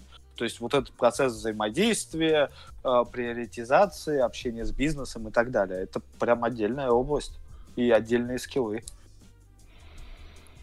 Короче, сколько людей, столько и столько и ситуаций разных. Я бы еще сказал, что... Не сказал, а, возможно, добавил. Женя, ты же работаешь по удаленке? Насколько я знаю, давно, наверное, постоянно. Ну, сейчас, да, сейчас чистая удаленка. Вот это же тоже, наверное, накладывает какие-то затраты при общении, при менеджменте. То есть одно дело, когда ты менеджеришь удаленную команду, другое дело, когда эта команда под рукой, и можно там за минуту созвать митинг и пообсуждать все словами и жестикуляцией. Или тут нету разницы? И плеткой. Плеткой. Ну, если честно, я как бы э, нахожусь в той ситуации, когда я не могу оценить, как было бы, если бы у меня была команда в доступности. Мне Мгм. кажется, что одинаково, но сравнить не с чем. Понял. То есть раньше, когда у нас были э, проекты, ну, точнее, я другой области вообще работал тогда, э, мне приходилось ездить в командировки. То есть там реально нельзя было, чтобы нужную интенсивность разработки поддерживать, и чтобы заказчикам не терять, что называется, связь, а, там, да, там реально приходилось ездить, там по полгода в командировках проводить и так Ого. далее. Сейчас у меня другое, то есть у меня не проектная, а продуктовая разработка, Мгм. Поэтому у меня сейчас как бы есть определенный ритм работы, и в этом ритме как-то все э, стремятся его выдерживать. То есть не, не то, что я прикладываю какие-то индивидуальные усилия, вся команда работает для того, чтобы всей команде было комфортно работать. Но опять же, это преимущество маленьких команд. Я как бы э, считаю, что маленькой команде можно построить коммунизм, когда все будут э, ну, на совесть работать. В большой команде, э, мне кажется, это крайне сложно до- достичь. Поэтому в моем, может быть, вы- вы- выгода в том, что я удаленно, но при этом у нас не очень большая команда и достаточно все гуманно построено. Поэтому получается эффективно. Хорошо, товарищи, спасибо всем за ваше мнение. Может, у кого-то есть еще что-то добавить, потому что мы уже пришли к концу сегодняшнего балагана. А, у меня есть Давайте. А, ну, э, там чуть выше в чате когда-то, ну не знаю, в середине, не в середине, Мгм. были какие-то вопросы про безопасность. Вот мы про это не поговорили. Про Там безопасность там виртуализации. DevSecOps, что такое, я помню, было. М, Да, да, да, да, да. Кто-то там спрашивал про безопасность там. А есть а, что добавить? там при выходе из э, виртуальной, виртуальной машины т.д. и т.п. А, ну, я вот, ну, во-первых, задам коллегам вопрос, мол, коллеги, что вы об этом думаете? Вот, э, первое. И второе, а, касаемо безопасности, ам, вот мне очень понравилось, а, вот я уже называл э, Дмитрия Столярова, да, я э, смотрел однажды его од- од- одно из выступлений, он там рассказывал про Docker, про Kubernetes и так далее, и кто-то там ему и в зале после его выступления задал вопрос, типа, «А насколько безопасен докер? А, этот вопрос его, ну, не то чтобы в ступор поставил, а в такое положение, в котором вот он, э, получается, не ожидал этого вопроса. И он ответил так, э, вот э, он говорит что-то вот такого типа, вот вы говорите, насколько безопасен докер? А, хорошо, а вот я вам задам вопрос встречный, а насколько безопасен баш? к примеру, и так далее и тому подобное. тут То вопрос, есть, э, Вопрос ли это докера, его безопасность, либо это вопрос того, где А. он разворачивается и кем? Значит, ну вот он потом, да, начал пояснять, но здесь идея в том, что докер — это не что иное, как утилита, которая пользуется механизмами ядра операционной системы, в частности, ну, Linux. И безопасность докера напрямую сводится к безопасности э, ядра Linux и а, Мгм. к непосредственным багам, имеющимся на текущий момент там, в той или иной версии. Вот. И, Нас- по сути дела, вопрос про безопасность баша, он в, в ответный вопрос про безопасность баша, он в точку, потому что это, ну, чуть ли не практически э, связанные вещи, да. Вот. И получается, что а, без, безопасность, она всегда надо, на мой взгляд, по- смотреть на проблему чуть чуть шире, чем, чем хочется на первый взгляд. То есть вот вопрос безопасность докера, надо расшириться и посмотреть, что же это такое докер, и когда мы поймем, что докер это утилита, просто утилита менеджер, которая делает системные вызовы и просит ядро Linux запустить процессы, и вот тогда мы поймем, что такое безопасность докера и во что она упирается. Коллеги, пожалуйста, что ну, вы думаете? Ну, на, на, на самом деле, э, здесь я бы даже сказал не так, что все зависит именно от ядра операционной системы и так далее, и так далее. Здесь все зависит от того, кто, какие процессы организованы вокруг эксплуатации вообще. Потому что, как показывает нам опыт Point, ну, ну, то есть мы все, наверное, читаем какие-то интернет-публикации на сайтах, да, где там утечка данных оттуда, утечка данных отсюда, как бы, да, очередное кого-то сломали. И везде можно э, видеть, что чаще всего проблема не в каких-то там ну, 0D ну, уязвимостях в ядре, да, а в том, что люди э, либо не интересуются безопасностью вообще при развертывании инфраструктуры. То есть многочисленные примеры утечек э, из баз данных Mongo, из того же докера, да, когда просто управляющие сокеты торчат наружу без каких-либо паролей, логинов и так далее. Да? То есть это, кстати, к вопросу того, почему бы э, разработчикам не осуществлять весь жизненный цикл приложения. Потому что даже если разработчик хорошо представляет, как выкатывать его, ну, мы опять возвращаемся к началу разговора, даже если разработчик лучше всех представляет, как, представляет, как выкатывать его приложение, то есть, да, то ему, скорее всего, уже некогда и просто не в жилу заморачиваться каким-то вопросом безопасности. Он увидел, что там можно набрать три команды, в, до, в докере там сделать базу данных, да, и там рядом разместить приложение, да, а то, что это, эта база данных будет торчать наружу, то есть с сокетом без аутентификации, он чаще всего об этом уже просто не думает мы в своей работе, да, вот в, с клиентами зачастую сталкивались с тем, что э, годами работали, э, то есть хосты, на которых тот же докер светился, то есть своим сокетом, опять же, в интернет без всякой аутентификации, и там со временем заводились майнеры, э, вот, которые там жрали ЦПУ бесплатно клиентской и так далее. Э, поэтому здесь именно вопрос э, гигиены подхода к построению инфраструктуры, да, вот, а не в том, что там в ядре или там в C-Groups найдется как, какой-то там баг, который немедленно, то есть злые хакеры начнут, начнут эксплуатировать. Э, и здесь, э, если посмотреть с этой точки зрения, да, то докер э, безопасен и не безопасен ровно настолько же, насколько безопасна или небезопасна инфраструктура, построенная на более традиционных да, средствах. Ну, условно говоря, железный сервер с веб-сайтиком. Да. Если на эту железку забить, никогда не обновлять операционную систему, не следить за обновлениями безопасности для своего языка программирования, для своего интерпретатора, да, то она будет столь, столь же дырявой, как э, докер, э, на, на котором тоже иногда за безопасностью не следят вообще. В нормально построенных рабочих процессах э, время от времени обновляются и контейнеры, даже если приложение, то есть работает, там не обновляется по полгода, да, обязательно нужно строить новые контейнеры на, с новыми версиями и ядра, и приложений, как бы, да, ну, в смысле, с точки зрения интерпретатора, там, и space общего. Вот, поэтому здесь, скорее всего, именно вопрос в том, если э, хорошо, грамотно следить за безопасностью инфраструктуры, то докер ничуть не менее безопасен, чем какие-то более традиционные средства. У меня, смотрите, э, да, э, тут Николай на самом деле прав. Э, есть очень прикольный доклад э, Паши Селиванова про безопасность в Kubernetes. В частности, он рассказывает, что там 90% кластеров э, современных э, по кубу позволяют получить э, полный доступ к кластеру, имея любую учетную запись с любыми привилегиями. Доклад называется «Залатываем дыры в кластере Kubernetes» Павел Селиванов. Вот. И это проблема не Kubernetes, а это проблема настройки. Все это решается, просто открыв документацию, почитав, как это настраивать. Но почему-то многие Э, не очень любит, нет, это... да, вот этот, скорее всего. Uh-huh. не очень любят э, читать документацию и думать, э, ну, это о том, как это все делать.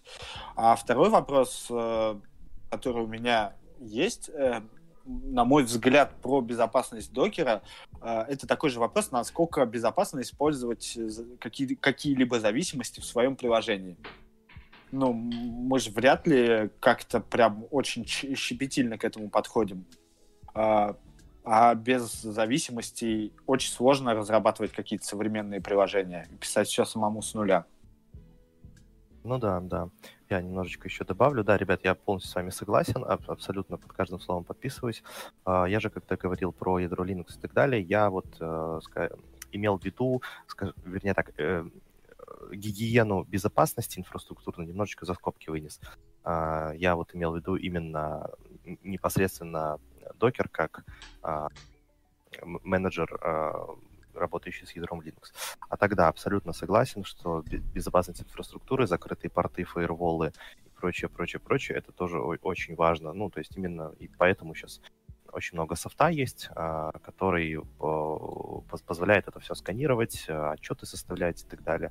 Вот. Единственное, что вот в компаниях, я считаю, на мой взгляд, всегда должен один отдельный человек этим заниматься, и я считаю неправильный подход, когда на DevOps скидывают еще и вот это. То есть я считаю, что этим должен заниматься один человек и должен заниматься только этим. Вот, спасибо. Я вот еще хотел добавить, э, в конце правильно э, Артем сказал. На самом деле организация безопасности — это организация точно такого же процесса, как и процесса развертывания, внедрения, тестирования. То есть один из процессов, который должен быть реализован, это безопасность. И уже в, там, в рамках этого процесса определяется угроза, определяются риски, определяется уровень безопасности, которого ты хочешь обеспечить. Я вот опять же из своего опыта могу сказать, что там я занимался в свое время Э, финансовом секторе, там, например, вопросом безопасности больше, там разделялось, так, такое понятие было логический контроль и физический контроль. Логический — это вот как раз программные вещи, патчи, разделение там фаерволами, разделение на зоны, но гораздо больше время, внимания всегда уделялось физическому контролю. Кто куда имеет доступ и разделение там сетей, разделение доступа, разделение зон доступа по физическому принципу. То есть самая большая угроза всегда считалось, это человек. То есть человек может унести информацию откуда угодно, как угодно, и, соответственно, ограничив доступ к человеку, ограничиваешь э, в значительной мере и возможность увести информацию или как-то ее неправомерно использовать.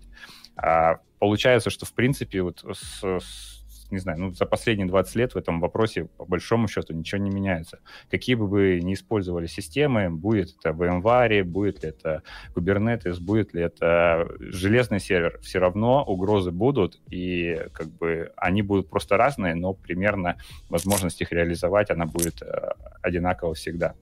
Поэтому вот, как бы, мне кажется, в плане безопасности ни, ничуть он не опаснее, чем остальные системы, которые у нас были до этого момента. И при этом, мне кажется, вот вначале был вопрос про то, куда будет дальше развиваться DevOps и что появится нового. Э, из того, что я вижу по современным, ну вот текущим докладам, э, то, куда идет развитие, это, в частности, очень приятная для меня тенденция, что люди больше начали внимание э, уделять безопасности, и появляется вот это магическое слово SEC в DevOps. И это начинают встраивать в процессы автоматизации, и это становится чуть более надежным и чуть более безопасным. Хотя стопроцентная безопасность недостижима так же, как и стопроцентная аптайм. Это да, это да. Все упирается в людей. Ну, так же, как, э, по-моему, у какой-то очень крупной американской компании одна из э, утечек данных была, потому что они э, писали учетные данные пользователей в открытом виде в логи, которые торчали наружу. Слушайте, ну не стоит забывать, наверное, что затраты на безопасность, они достаточно большие, если переводить их в деньги. Если ваши данные не стоят тех денег, которые вы тратите на безопасность, то, может, о ней не стоит задумываться на таком уровне. Ну, это да. Ну, да, еще же есть репутационные потери. Да, вот, вот, вот, только что хотел сказать. Данные это одно, а репутация это другое. Это смежные вещи, но если мы так разделяем, то, ну, вернее, надо всегда, говоря про данные, иметь в виду еще, что рядом репутация будет плестись. Вот. Да. Знаете, вот э, у нас э, такая тоже есть фраза, чтобы потерять репутацию, она должна быть. Поэтому э, э, вот во многом люди, которые начинают задумываться о репутационных рисках, на самом деле не отдают себе отчет, компания, я имею в виду, что у них еще нет никакой репутации. То есть они начинают тратить деньги на безопасность или хотят каким-то образом себя обезопасить, а, но на самом деле э, я вот знаю много маленьких компаний, которые э, беспокоится репутация, а на самом деле их как бы, ну, ее нет никакой репутации. Никто их не знает, никто их не видит. Поэтому ну, ты здесь такой вопрос. Ну, это, понимаете, это вот еще раз говорю, чтобы потерять репутацию, она должна быть. И вот сначала она нужно, нужно приобрести, а вот если постоянно тратить деньги на безопасность, вы знаете, там вот есть такие... А, а если мы там вот что-то сделаем, а это у нас украдут наши там три с половиной пароля, и об этом все узнают, то все, наша репутация конец. То есть, ну, то есть это не должно быть преградой для развития на ранних этапах. А ну, страх, да. что у тебя какая-то есть репутация, которую ты можешь потерять. А я вот еще давайте прокомментирую, вот, э, Женя, по поводу вот твоего высказывания. А, мне кажется, вот э, когда какие-то маленькие компании начинают заниматься безопасностью на ранних этапах ее развития, а, и я и по собственному опыту это знаю, и плюс еще предполагаю, что это делается для того, чтобы это развивать свою безопасность постепенно и по чуть-чуть, а не так, что у них там 5 лет, к примеру, работы компании все было, скажем так, утрировано небезопасно, потом они, например, выстрелили, ими там многие заинтересовались, и они такие, раз, блин, ребята, а нам же надо сейчас безопасность э, делать. А это, насколько я знаю, понимаю и вижу, это сложная вещь. То есть сделать за раз что-то супер большое на уже разросшейся инфраструктуре, э, разросшейся компании, это гораздо сложнее и возможно, возможно, экономически э, более э, более затратнее, чем с нуля по чуть-чуть это все развивать. Вот. Ни в коем мере не говорю, что безопасность не нужна. Она нужна. Я просто к тому говорю, что э, если единственная причина, э, по которой компания хочет заняться безопасностью, это якобы репутационный риск, значит, она либо плохо поискала эти причины, либо занимается не тем, что ей сейчас вот, ну, надо. Потому что реально безопасность, она, конечно, важна. Ну, никто не скажет, что ей не нужно заниматься. Но при этом, если вы тратите денег на безопасность больше, чем у вас есть репутации, это тоже ну, не, не очень разумно. Ну да, правильно, нужен баланс. Но опять-таки, насколько я знаю, понимаю, вот легче по чуть-чуть делать э, постепенно, чем за раз все обезопасить для того, чтобы угодить там какой-нибудь полиси, когда компания выстреливает, и к ней начинают стекаться какие-то клиенты, и клиенты требуют, э, чтобы у компании было все безопасно, а у нее ничего нет. Ну, вот так, наверное, я считаю. Нет, с этим я согласен, что откладывать на потом, то есть вообще не заниматься безопасностью, это тоже неразумно. Ну, то есть это как бы... Тут правильно ты сказал, баланс, во всем должен быть баланс. Для этого есть э, как бы э, тим-лиды, инженеры с опытом, которые понимают, чего они хотят, которые имеют э, понимание, куда они двигаются, какой вектор развития они закладывают. Просто когда компании на рынке начинают двигаться хаотично, и они, э, вот, вот сегодня мы разговариваем про DevOps, нас кто-то услышал, он такие, о, нам нужен DevOps-инженер, все, о, вот, да. я все понял, нам, нам мешает то, что у нас нет DevOps. Потом, хлоп, сходили на какую-то конференцию, им говорят, вот из-за безопасности там компания X потеряла 2 миллиона долларов. Они такие, о, ничего себе, у нас всего на счету 30 тысяч долларов. Надо срочно безопасностью заняться, а то 22 миллиона мы не потеряем. То есть не хвататься за то, что ты слышишь, а двигаться по тому вектору, который ты заложил. А, и, соответственно, искать э, проблемы в том, что есть сегодня, а не слушать вот чужой опыт, который ты пытаешься на себя примерить, а он на тебя не лезет, и ты все равно его пытаешься натянуть. Вот, вот это моя как бы мысль была. Понял. Ну да, согласен, конечно, да. Отлично. Про безопасность вроде как раскурили. Угу. А ты можешь поискать, э, полистать этот чат? Может быть, там кто-то еще какие-то интересные вопросы задавал, о которых... Ну, Слушай, я там что-то записывал в самом начале. Там был в самом начале вопрос про плюсы и про DevOps. Удавалось а, ли кому-то сталкиваться с э, плюсами, с компиляцией пакетов плюсов? Это какая-то проблема да. есть? Так...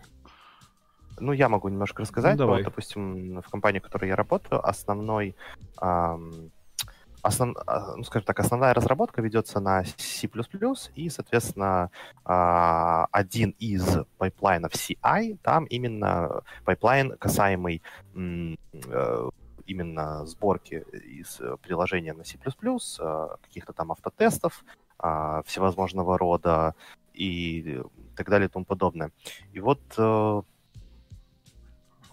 скажем так, человек, ну, наверное, я, я не знаю, в каком контексте был вопрос и что, что конкретно имел в виду задающий, но я могу сказать так, что вот, допустим, если человек приходит, э, который занимался DevOps процессами какой-то, на каком-то проекте, который там, допустим, просто какой-то веб-проект, на такой проект, то и вот ему придется немножечко освоить а, и понять, изучить, что такое C++, как его компилировать, такой компилятор, линковщик, э, и так далее и тому подобное, что такое динамическая статическая компиляция, чтобы просто быть в курсе того, как этот процесс в твоей конкретной какой-то джобе из этого пайплайна соби- э, проекта собирается.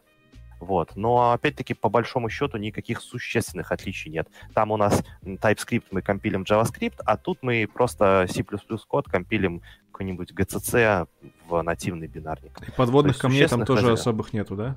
А, единственное, может быть, речь шла о времени сборки, что проекты тем как бы больше, да. чем а, сложнее, тем дольше их нужно собирать. Возможно, здесь что-то. Да, возможно, да. А согласен, да, спасибо. А еще, да, а, если у нас проект большой, а требуется собрать быстро, то да. ну, нужно более мощное железо, чтобы компилятор распараллелился и объектники компилил на, ну, на множестве ядер одновременно. То есть тут еще в этом. То есть, скажем так, обслуживание CI э, пайплайна в C++ приложениях больших, а он, скажем так, скорее всего, будет во многих э, случаях дороже, чем веб какой-то проект, потому что просто надо больше компьютерной мощности тратить, чтобы за то же время скомпилить э, большой проект. Ну, я бы так сказал. Так, хорошо. Значит, с плюсами камней подводных особых нету. Вроде как тоже Артем Жени подсказали, что там к чему. Из вопросов еще был один вопрос, который меня заинтересовал. Когда спрашивали про DevSecOps, то, что мы обсудили security, в этом же контексте спрашивали про DevNetOps. Что это такое? Может, кто-то пояснит? DevNetOps. Вообще есть у вас такие ребята честно, в профессии? Интересно. Я, Я честно по... говоря, не слышал даже такого понятия. Я так понимаю, что Давайте это загуглим. идет э, про... Сети? Сети, и... что-то с сетями, походу, связано. Да, и тиражирование подходов DevOps к сетям. Ну, это э, автоматизация, насколько я понимаю. Ну, вообще какой-то такой...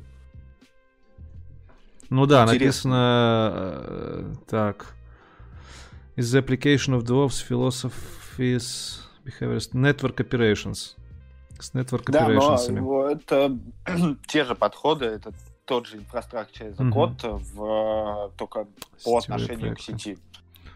Хорошо. Ну, я не знаю, что здесь рассказать. Мне кажется, здесь все то же самое, только это сеть, и там есть своя специфика, то, что это э, особенные железячки и так далее. Ну, кстати, да, наверное, этот, эти подходы очень интенсивно при, применяются в телему, телекоммуникационных компаниях, когда нужно динамически что-то что развертывать, какие-то сетевые конфигурации и так далее. Вот. В принципе, ну, кстати... Скорее всего, именно можно... об оркестрации речь. Ну, возможно, да. То есть, когда нужно управлять, э, э, управлять большим количеством сетевых железок, при этом желательно код хранить э, где-то централизованно, да, чтобы если что-то надо, то есть надо было лезть куда-то, то есть через, через 10 хопов. Ну и плюс, опять же, тот же подход инфраструктуры как коду, вот, о котором Вова сказал, да, что прежде чем какие-то изменения вносятся в конфигурацию, да, они должны пройти ревью более опытным, то есть старшим ответственным членом команды, то есть, да, вот потом, соответственно, это дело мержится и отправляется на железку. Скорее всего, речь об этом. Ну, да, наверное. А вот, ребят, я еще нашел комментарий один э, в, ну, вернее, ну, списке, а кто-то там спрашивал про ЦЕФ. Про ЦЕФ. И вот, э, э, может быть... Ну, если про ЦЕФ заговорили, там еще и про Kubernetes, я помню, спрашивали. Ой, не про а, Kubernetes, да, про Jenkins, сори, про Jenkins. Может быть, кто-то может рассказать, кто что думает по поводу вот этих сетевых файловых систем, э, ну, CEF, представитель которых, и, может быть, кто-то с этим работал. Просто я с этим не работал напрямую. Вот, может быть, у вас будет, ну, есть, был опыт, и можете рассказать. Да, у нас был опыт. Можем рассказать. Да, можем рассказать. А, такой очень э, абстрактный вопрос. А они есть, они работают, если... Что это такое, простыми словами? Это есть аппаратные реализации полки, ну вот там, где у нас много-много-много дисков, там как-то настроено между дисками репликация, оно подключено через какой-нибудь э, Fiber Channel Switch к многим серверам. Вот это то же самое, только это программная реализация и сетевая реализация. То есть мы по сети можем э, подключаться к файловой системе, которая размазана на нескольких серверах физических. И с точки зрения вот этой файловой сетев... э, сетевой файловой системы э, осуществляется отказоустойчивость, э, размазывание данных по нескольким дискам, чтобы э, данные, если что, не пропали, высокая доступность и так далее. Э, это все хорошо работает, здесь э, ничего сверхъестественного от нее ожидать не надо. Э, физические законы сети, диски, на которых это все запущено, для каких-то вот э, stateful приложений для хранения каких-то данных это ок, для баз данных более-менее нагруженных это не ок. Ну, просто latency. Угу. Понятно, понятно. Спасибо. Это мы говорили про CEPH, да? Да. Ну, Но это. На, на, на, на самом деле это относится ко всем э, Просто... подобным там, там еще скинули CF какое-то другое сокращение. Это я сейчас загуглил, что это. Chromium Embedded Framework. Это, походу, вообще не то. А, не, это не оттуда, да. Это браузерный движок. Вот, э, то есть это относится ко всем э, сетевым файловым угу. системам, ну, потому что физика. Угу. Че по поводу... Ну и... Э, Че по ну, поводу окей. других решений? Вот я послушал про CEF, у меня сразу пришло на ум мой Synology, у меня дома нас стоит небольшой Synology, у них там тоже типа своя операционка, какое-то управление дисками, там все такое. Это что-то похожее, только для корпоративного сегмента. Не, почему CEF, он Нет. для корпоративного это... сегмента, тут можно разделить глобально два варианта решения. Аппаратный — это вот там какая-нибудь Hewlett Packard или IBM полка, где много-много дисков, и твой NAS — это просто э, домашнее решение такой системы. Угу. Вот. И есть э, программные, это когда у тебя э, не железка отвечает за это, а у тебя какая-то софтина запущена, которая отвечает за вот эту всю реализацию. И работу с дисками, и доступ, и так далее. Хорошо, а чем это отличается от Gluster FS? Это спрашивают в чате, я не знаю, что такое Gluster FS.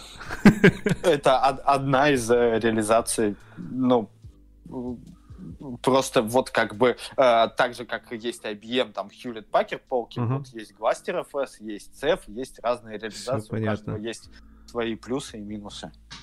Ну да. Хорошо. Так, ну на вопросов еще накидарен в конце стрима. Давайте тоже их посмотрим, все постараемся. Э, был вопрос, в каком направлении может уйти DevOps, если решит уйти из DevOps? То есть куда, я так понимаю, дальше ему шагать? дальше либо в разработчике, либо э, либо в системный администратор. Но он же, по идее, из этого вышел. Ну, так если... Ну, по пока это вот э, такая не, вер, не верхушка, это вот есть там несколько э, областей, то есть ты можешь быть э, больше dev, ты можешь больше быть опсом, ты mm-hmm. можешь быть больше QA ну вот э, еще сейчас появляется вот модная э, тенденция, что есть появились еще отдельно выделенные уже инженеры, которые отвечают как раз за стабильность работы всего, которые называются SRE, и можно туда идти, там очень много кодинга, и при этом там больше кодинг не бизнеса, а именно какой-то инфраструктурных mm-hmm. тулов. Хорошо. вот на самом деле, мне кажется, из DevOps Э, нет, э, то есть не накладывает каких-то сильно больших ограничений на перспективы развития. Тут скорее было бы интересно обсудить, э, какой максимальный потолок в DevOps, то есть когда тебе станет, грубо говоря, неинтересно этим Тесно. заниматься, или когда там выговоришь, да, когда, вот, то есть что что можно уметь, когда тебе уже становится неинтересно этим заниматься. То есть сколько времени на это потратится, чему ты научишься. Потому что, на мой взгляд, в принципе, так же, как и из любой другой айтишной специальности, нету э, такой жесткой прямо э, связи между DevOps и какими-то другими направлениями. Мне кажется, из DevOps ты можешь хоть в ML уйти, если у тебя есть желание, если у тебя есть цели, ты будешь этим заниматься. Более того, часто бывает, что попав в компанию, ну, как бы, вот если мы говорим не о маленькой компании, даже и в маленьких компаниях есть, всегда есть возможность, когда кадры смотрят на, ну, в смысле, отделы кадров смотрят на то, чтобы люди у них не закисали и сами предлагают им варианты, и исходя из этого могут уже построить их работу с прицелом на какие-то другие должности, какие-то другие обязанности. А так, чтобы вот DevOps был ступенькой для какой-то другой следующей цели, мне кажется, это ну, не совсем так. То есть это как бы просто а, набор обязанностей, которые имеют свои границы, в которых со временем станет тесно, и ты захочешь куда-то двигаться, и дальше уже от, от твоего личного интереса. Угу. Понятно, что там, наверное, в, там, в актеры балета ты не уйдешь, но, по крайней мере, в IT ты уже можешь, в принципе, любое направление, которое тебе, которому душа лежит, выбрать. Не я тут еще, да, у меня тут есть еще два интересных наблюдения. Во-первых, это ну такой достаточно по спирали э, развивается, то есть обычно люди начинают с каких-то небольших компаниях, потом они приходят в большие компании, там много-много фигачат, там достигают какого-то определенного уровня, и потом э, у них подгорает, и они уходят обратно в какой-нибудь стартап, но чтобы уже со всеми этими знаниями строить все вот это с нуля. А второй момент, э, очень много людей, которым а, в какой-то момент становится тесно, скучно, и э, они начинают грустить, они начинают выступать на конференциях. И становятся ну консультантами. Да. Или заводят свой YouTube-канал. Или канал заводят, да. Евангелисты же еще есть такое понятие. Точно, точно. Так, хорошо. Вот единственное еще насчет стартапов добавлю. Вот мое личное мнение, оно моим личным опытом. Мне кажется, что хорошие инженеры редко когда становятся стартаперами и хорошими бизнесменами. То есть все-таки... Ну, они в паре это делают, как показывает практика. Не-не-не, они уходят не делать свой стартап, они уходят в какой-то вот стартап э, именно работать туда. Подождите, как ну под, посмотрите на историю там вот там Гугла, Фейсбука, у них везде были основатели, основатели технари, основатель бизнесмен в крупных компаниях. То есть... Ну вот и я тоже считаю, что умение заниматься бизнесом это тоже умение. Это, ну, да, ну, как бы... это в любом случае. Да. Ну да. Хорошо, парни, у нас остался последний вопрос из чатика. Последний вопрос, он такой объемный на самом деле. Мы вообще с вами не поговорили про облачные решения типа AWS и Azure, мы и не планировали, и Google Cloud. Вот вопрос звучит так. Возможно ли, что в будущем все мы уйдем в AWS, Azure и подобные клауд-системы? Не да. оста... То есть полностью отпадет необходимость каких-то приватных облаков, либо... Хотя... Не, не, не, не, подожди. Э, мы уйдем в облака, угу. но при этом останутся кто-то будет использовать публичные, кто-то будет использовать. Э, То есть у этих гигантов есть приватное решение, решение для стендалон серверных там этих цодов. Нет, здесь речь просто о том, что есть компании, которым недопустимо хранить данные где-то у чужого дяди. То есть, да. Ну, Но... в том числе и государственные всякие предприятия, ну и просто как бы компании, которые заботятся о сохранности своих Да, данных, я понимаю. Так что, и что, да, тогда, что тогда они делают? Да, это, это уже не твои данные, это уже чужие Что данные, они тогда делают? Да? Комп из АВС приходит к ним сотрудник и такой, я к вам поставлю на комп какое-то свое не, решение. Не, не, а, а, нет, ну при чем есть АВС, как бы? Они будут точно так же, как сейчас, то есть арендовать или строить свои соды, держать а, свои данные окей. там. Другое дело, что облако в первую очередь, угу. это не какой-то набор железок и какого-то софта, да, облако в первую очередь это API. То есть это набор инструментов, которые, который высовывается наружу для управления тем, что есть там внутри. То есть за, а, Э, так сказать, низкоуровневые всякие движения, да, внутренние, скрываются за более высоким уровнем абстракции. И у того же Azure есть э, private, э, Microsoft позволяет приватные облака поднимать. Ну, здесь, скорее всего, VMware выглядит все-таки повыигрышнее, потому что это более да. традиционное решение. Ну да, я еще немножко добавлю. Помню, искали в нашу компанию человека, э, ну, собеседование было э, на позицию DevOps. В общем, приходил парень, я вот не помню, где он работал, но он сказал, что там у них какой-то проект, э, и вот он говорит, вот у нас там инфраструктура, на в соде у нас куплена стойка, в стойке там N блейдов, э, и вот они у нас куплены. Мы спросили, а типа, ну зачем? Почему вы либо ну, не арендуете э, просто, ну, либо в облаке не храните. Ну вот по поводу облака, да, вот у, у них нельзя было хранить данные и обрабатывать где-то у чужого дяди. А по поводу, почему мы купили, а не арендуем, он сказал так, что э, мы заплатили за эти э, сервера столько, что за, за время существования команды, э, компании, э, это все уже давным-давно окупилось. То есть э, тут еще как бы выгода Э, выгода экономическая с точки зрения, что порой дешевле просто купить здоровенную штуковину за лям баксов, чем за следующие там 10 лет работы компании заплатить там 5 лямов баксов какому-нибудь АВС. Угу. Здесь еще вот такое есть. Ну, это прям стратегическое планирование нужно включать. Ну, а как?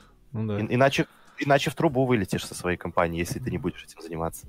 Слушайте, ну, ну по поводу АВС, там же есть даже отдельные специалисты, которые просчитывают, как выгоднее эксплуатировать э, АВС, чтобы счета были меньше. Ну да. Верно, верно, верно. Но, тем не менее, такие кейсы есть. Вот, и вот этот да, человек, который да. к нам приходил, явный пример этому. А что еще вообще, кроме AWS и Azure, на слуху есть? Вот Google Cloud, может, российские какие-то есть решения? Я даже не слышал. Яндекс Облако, есть у них такое? Да, Яндекс Облако, и у Mail.ru. МТС Облако, Mail.ru, МТС? Selectel. Selectel не забыл. Фига себе. Selectel. Очень многие сейчас это стало очень популярно, причем я э, есть э, один э, дата-центр, у которого API совпадает с, с амазоновским. То есть они взяли, притащили Стерили? к себе. Ну, нет, они реализовали такие же эндпоинты. Ну, а, а, да, а кстати, хороший вопрос. А это вообще легально? Ну, по факту да, они скопировали да. архитектуру внешнюю api контракты. api да. Ну, а почему нет? Ну, если их не засудили пока, значит... Ну да.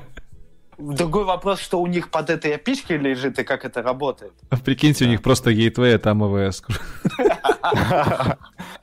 Ну, нет, вряд ли, потому что, к сожалению, далеко не весь функционал еще перенесен. Короче, есть решение хорошее. Да. Хорошо, я предлагаю на этой нотке закругляться. Три часа мы отбомбили. Всем Ребят, спасибо большое, что собрались, что уделили время. Я надеюсь, еще мы с вами встретимся, пересечемся. Спасибо, спасибо. Ваши контакты я оставил под видосом, не все, потому что Коля и Вова мне контакты не дали, но если вдруг захотите, оставляйте, под видос закину обязательно. Да, я пришлю. Хочу сказать Что? еще, посмотреть обязательно всем подписчикам интервью про DevOps с Артемом Проневским, которое есть на канале. Ожидать интервью с Колей, которая будет про Kubernetes и про Docker. Там еще будет еще один классный чел э, вместе с Колей. Хочу сказать, подписывайтесь на канал Жени Сойера, в том числе на Sawyer Talk.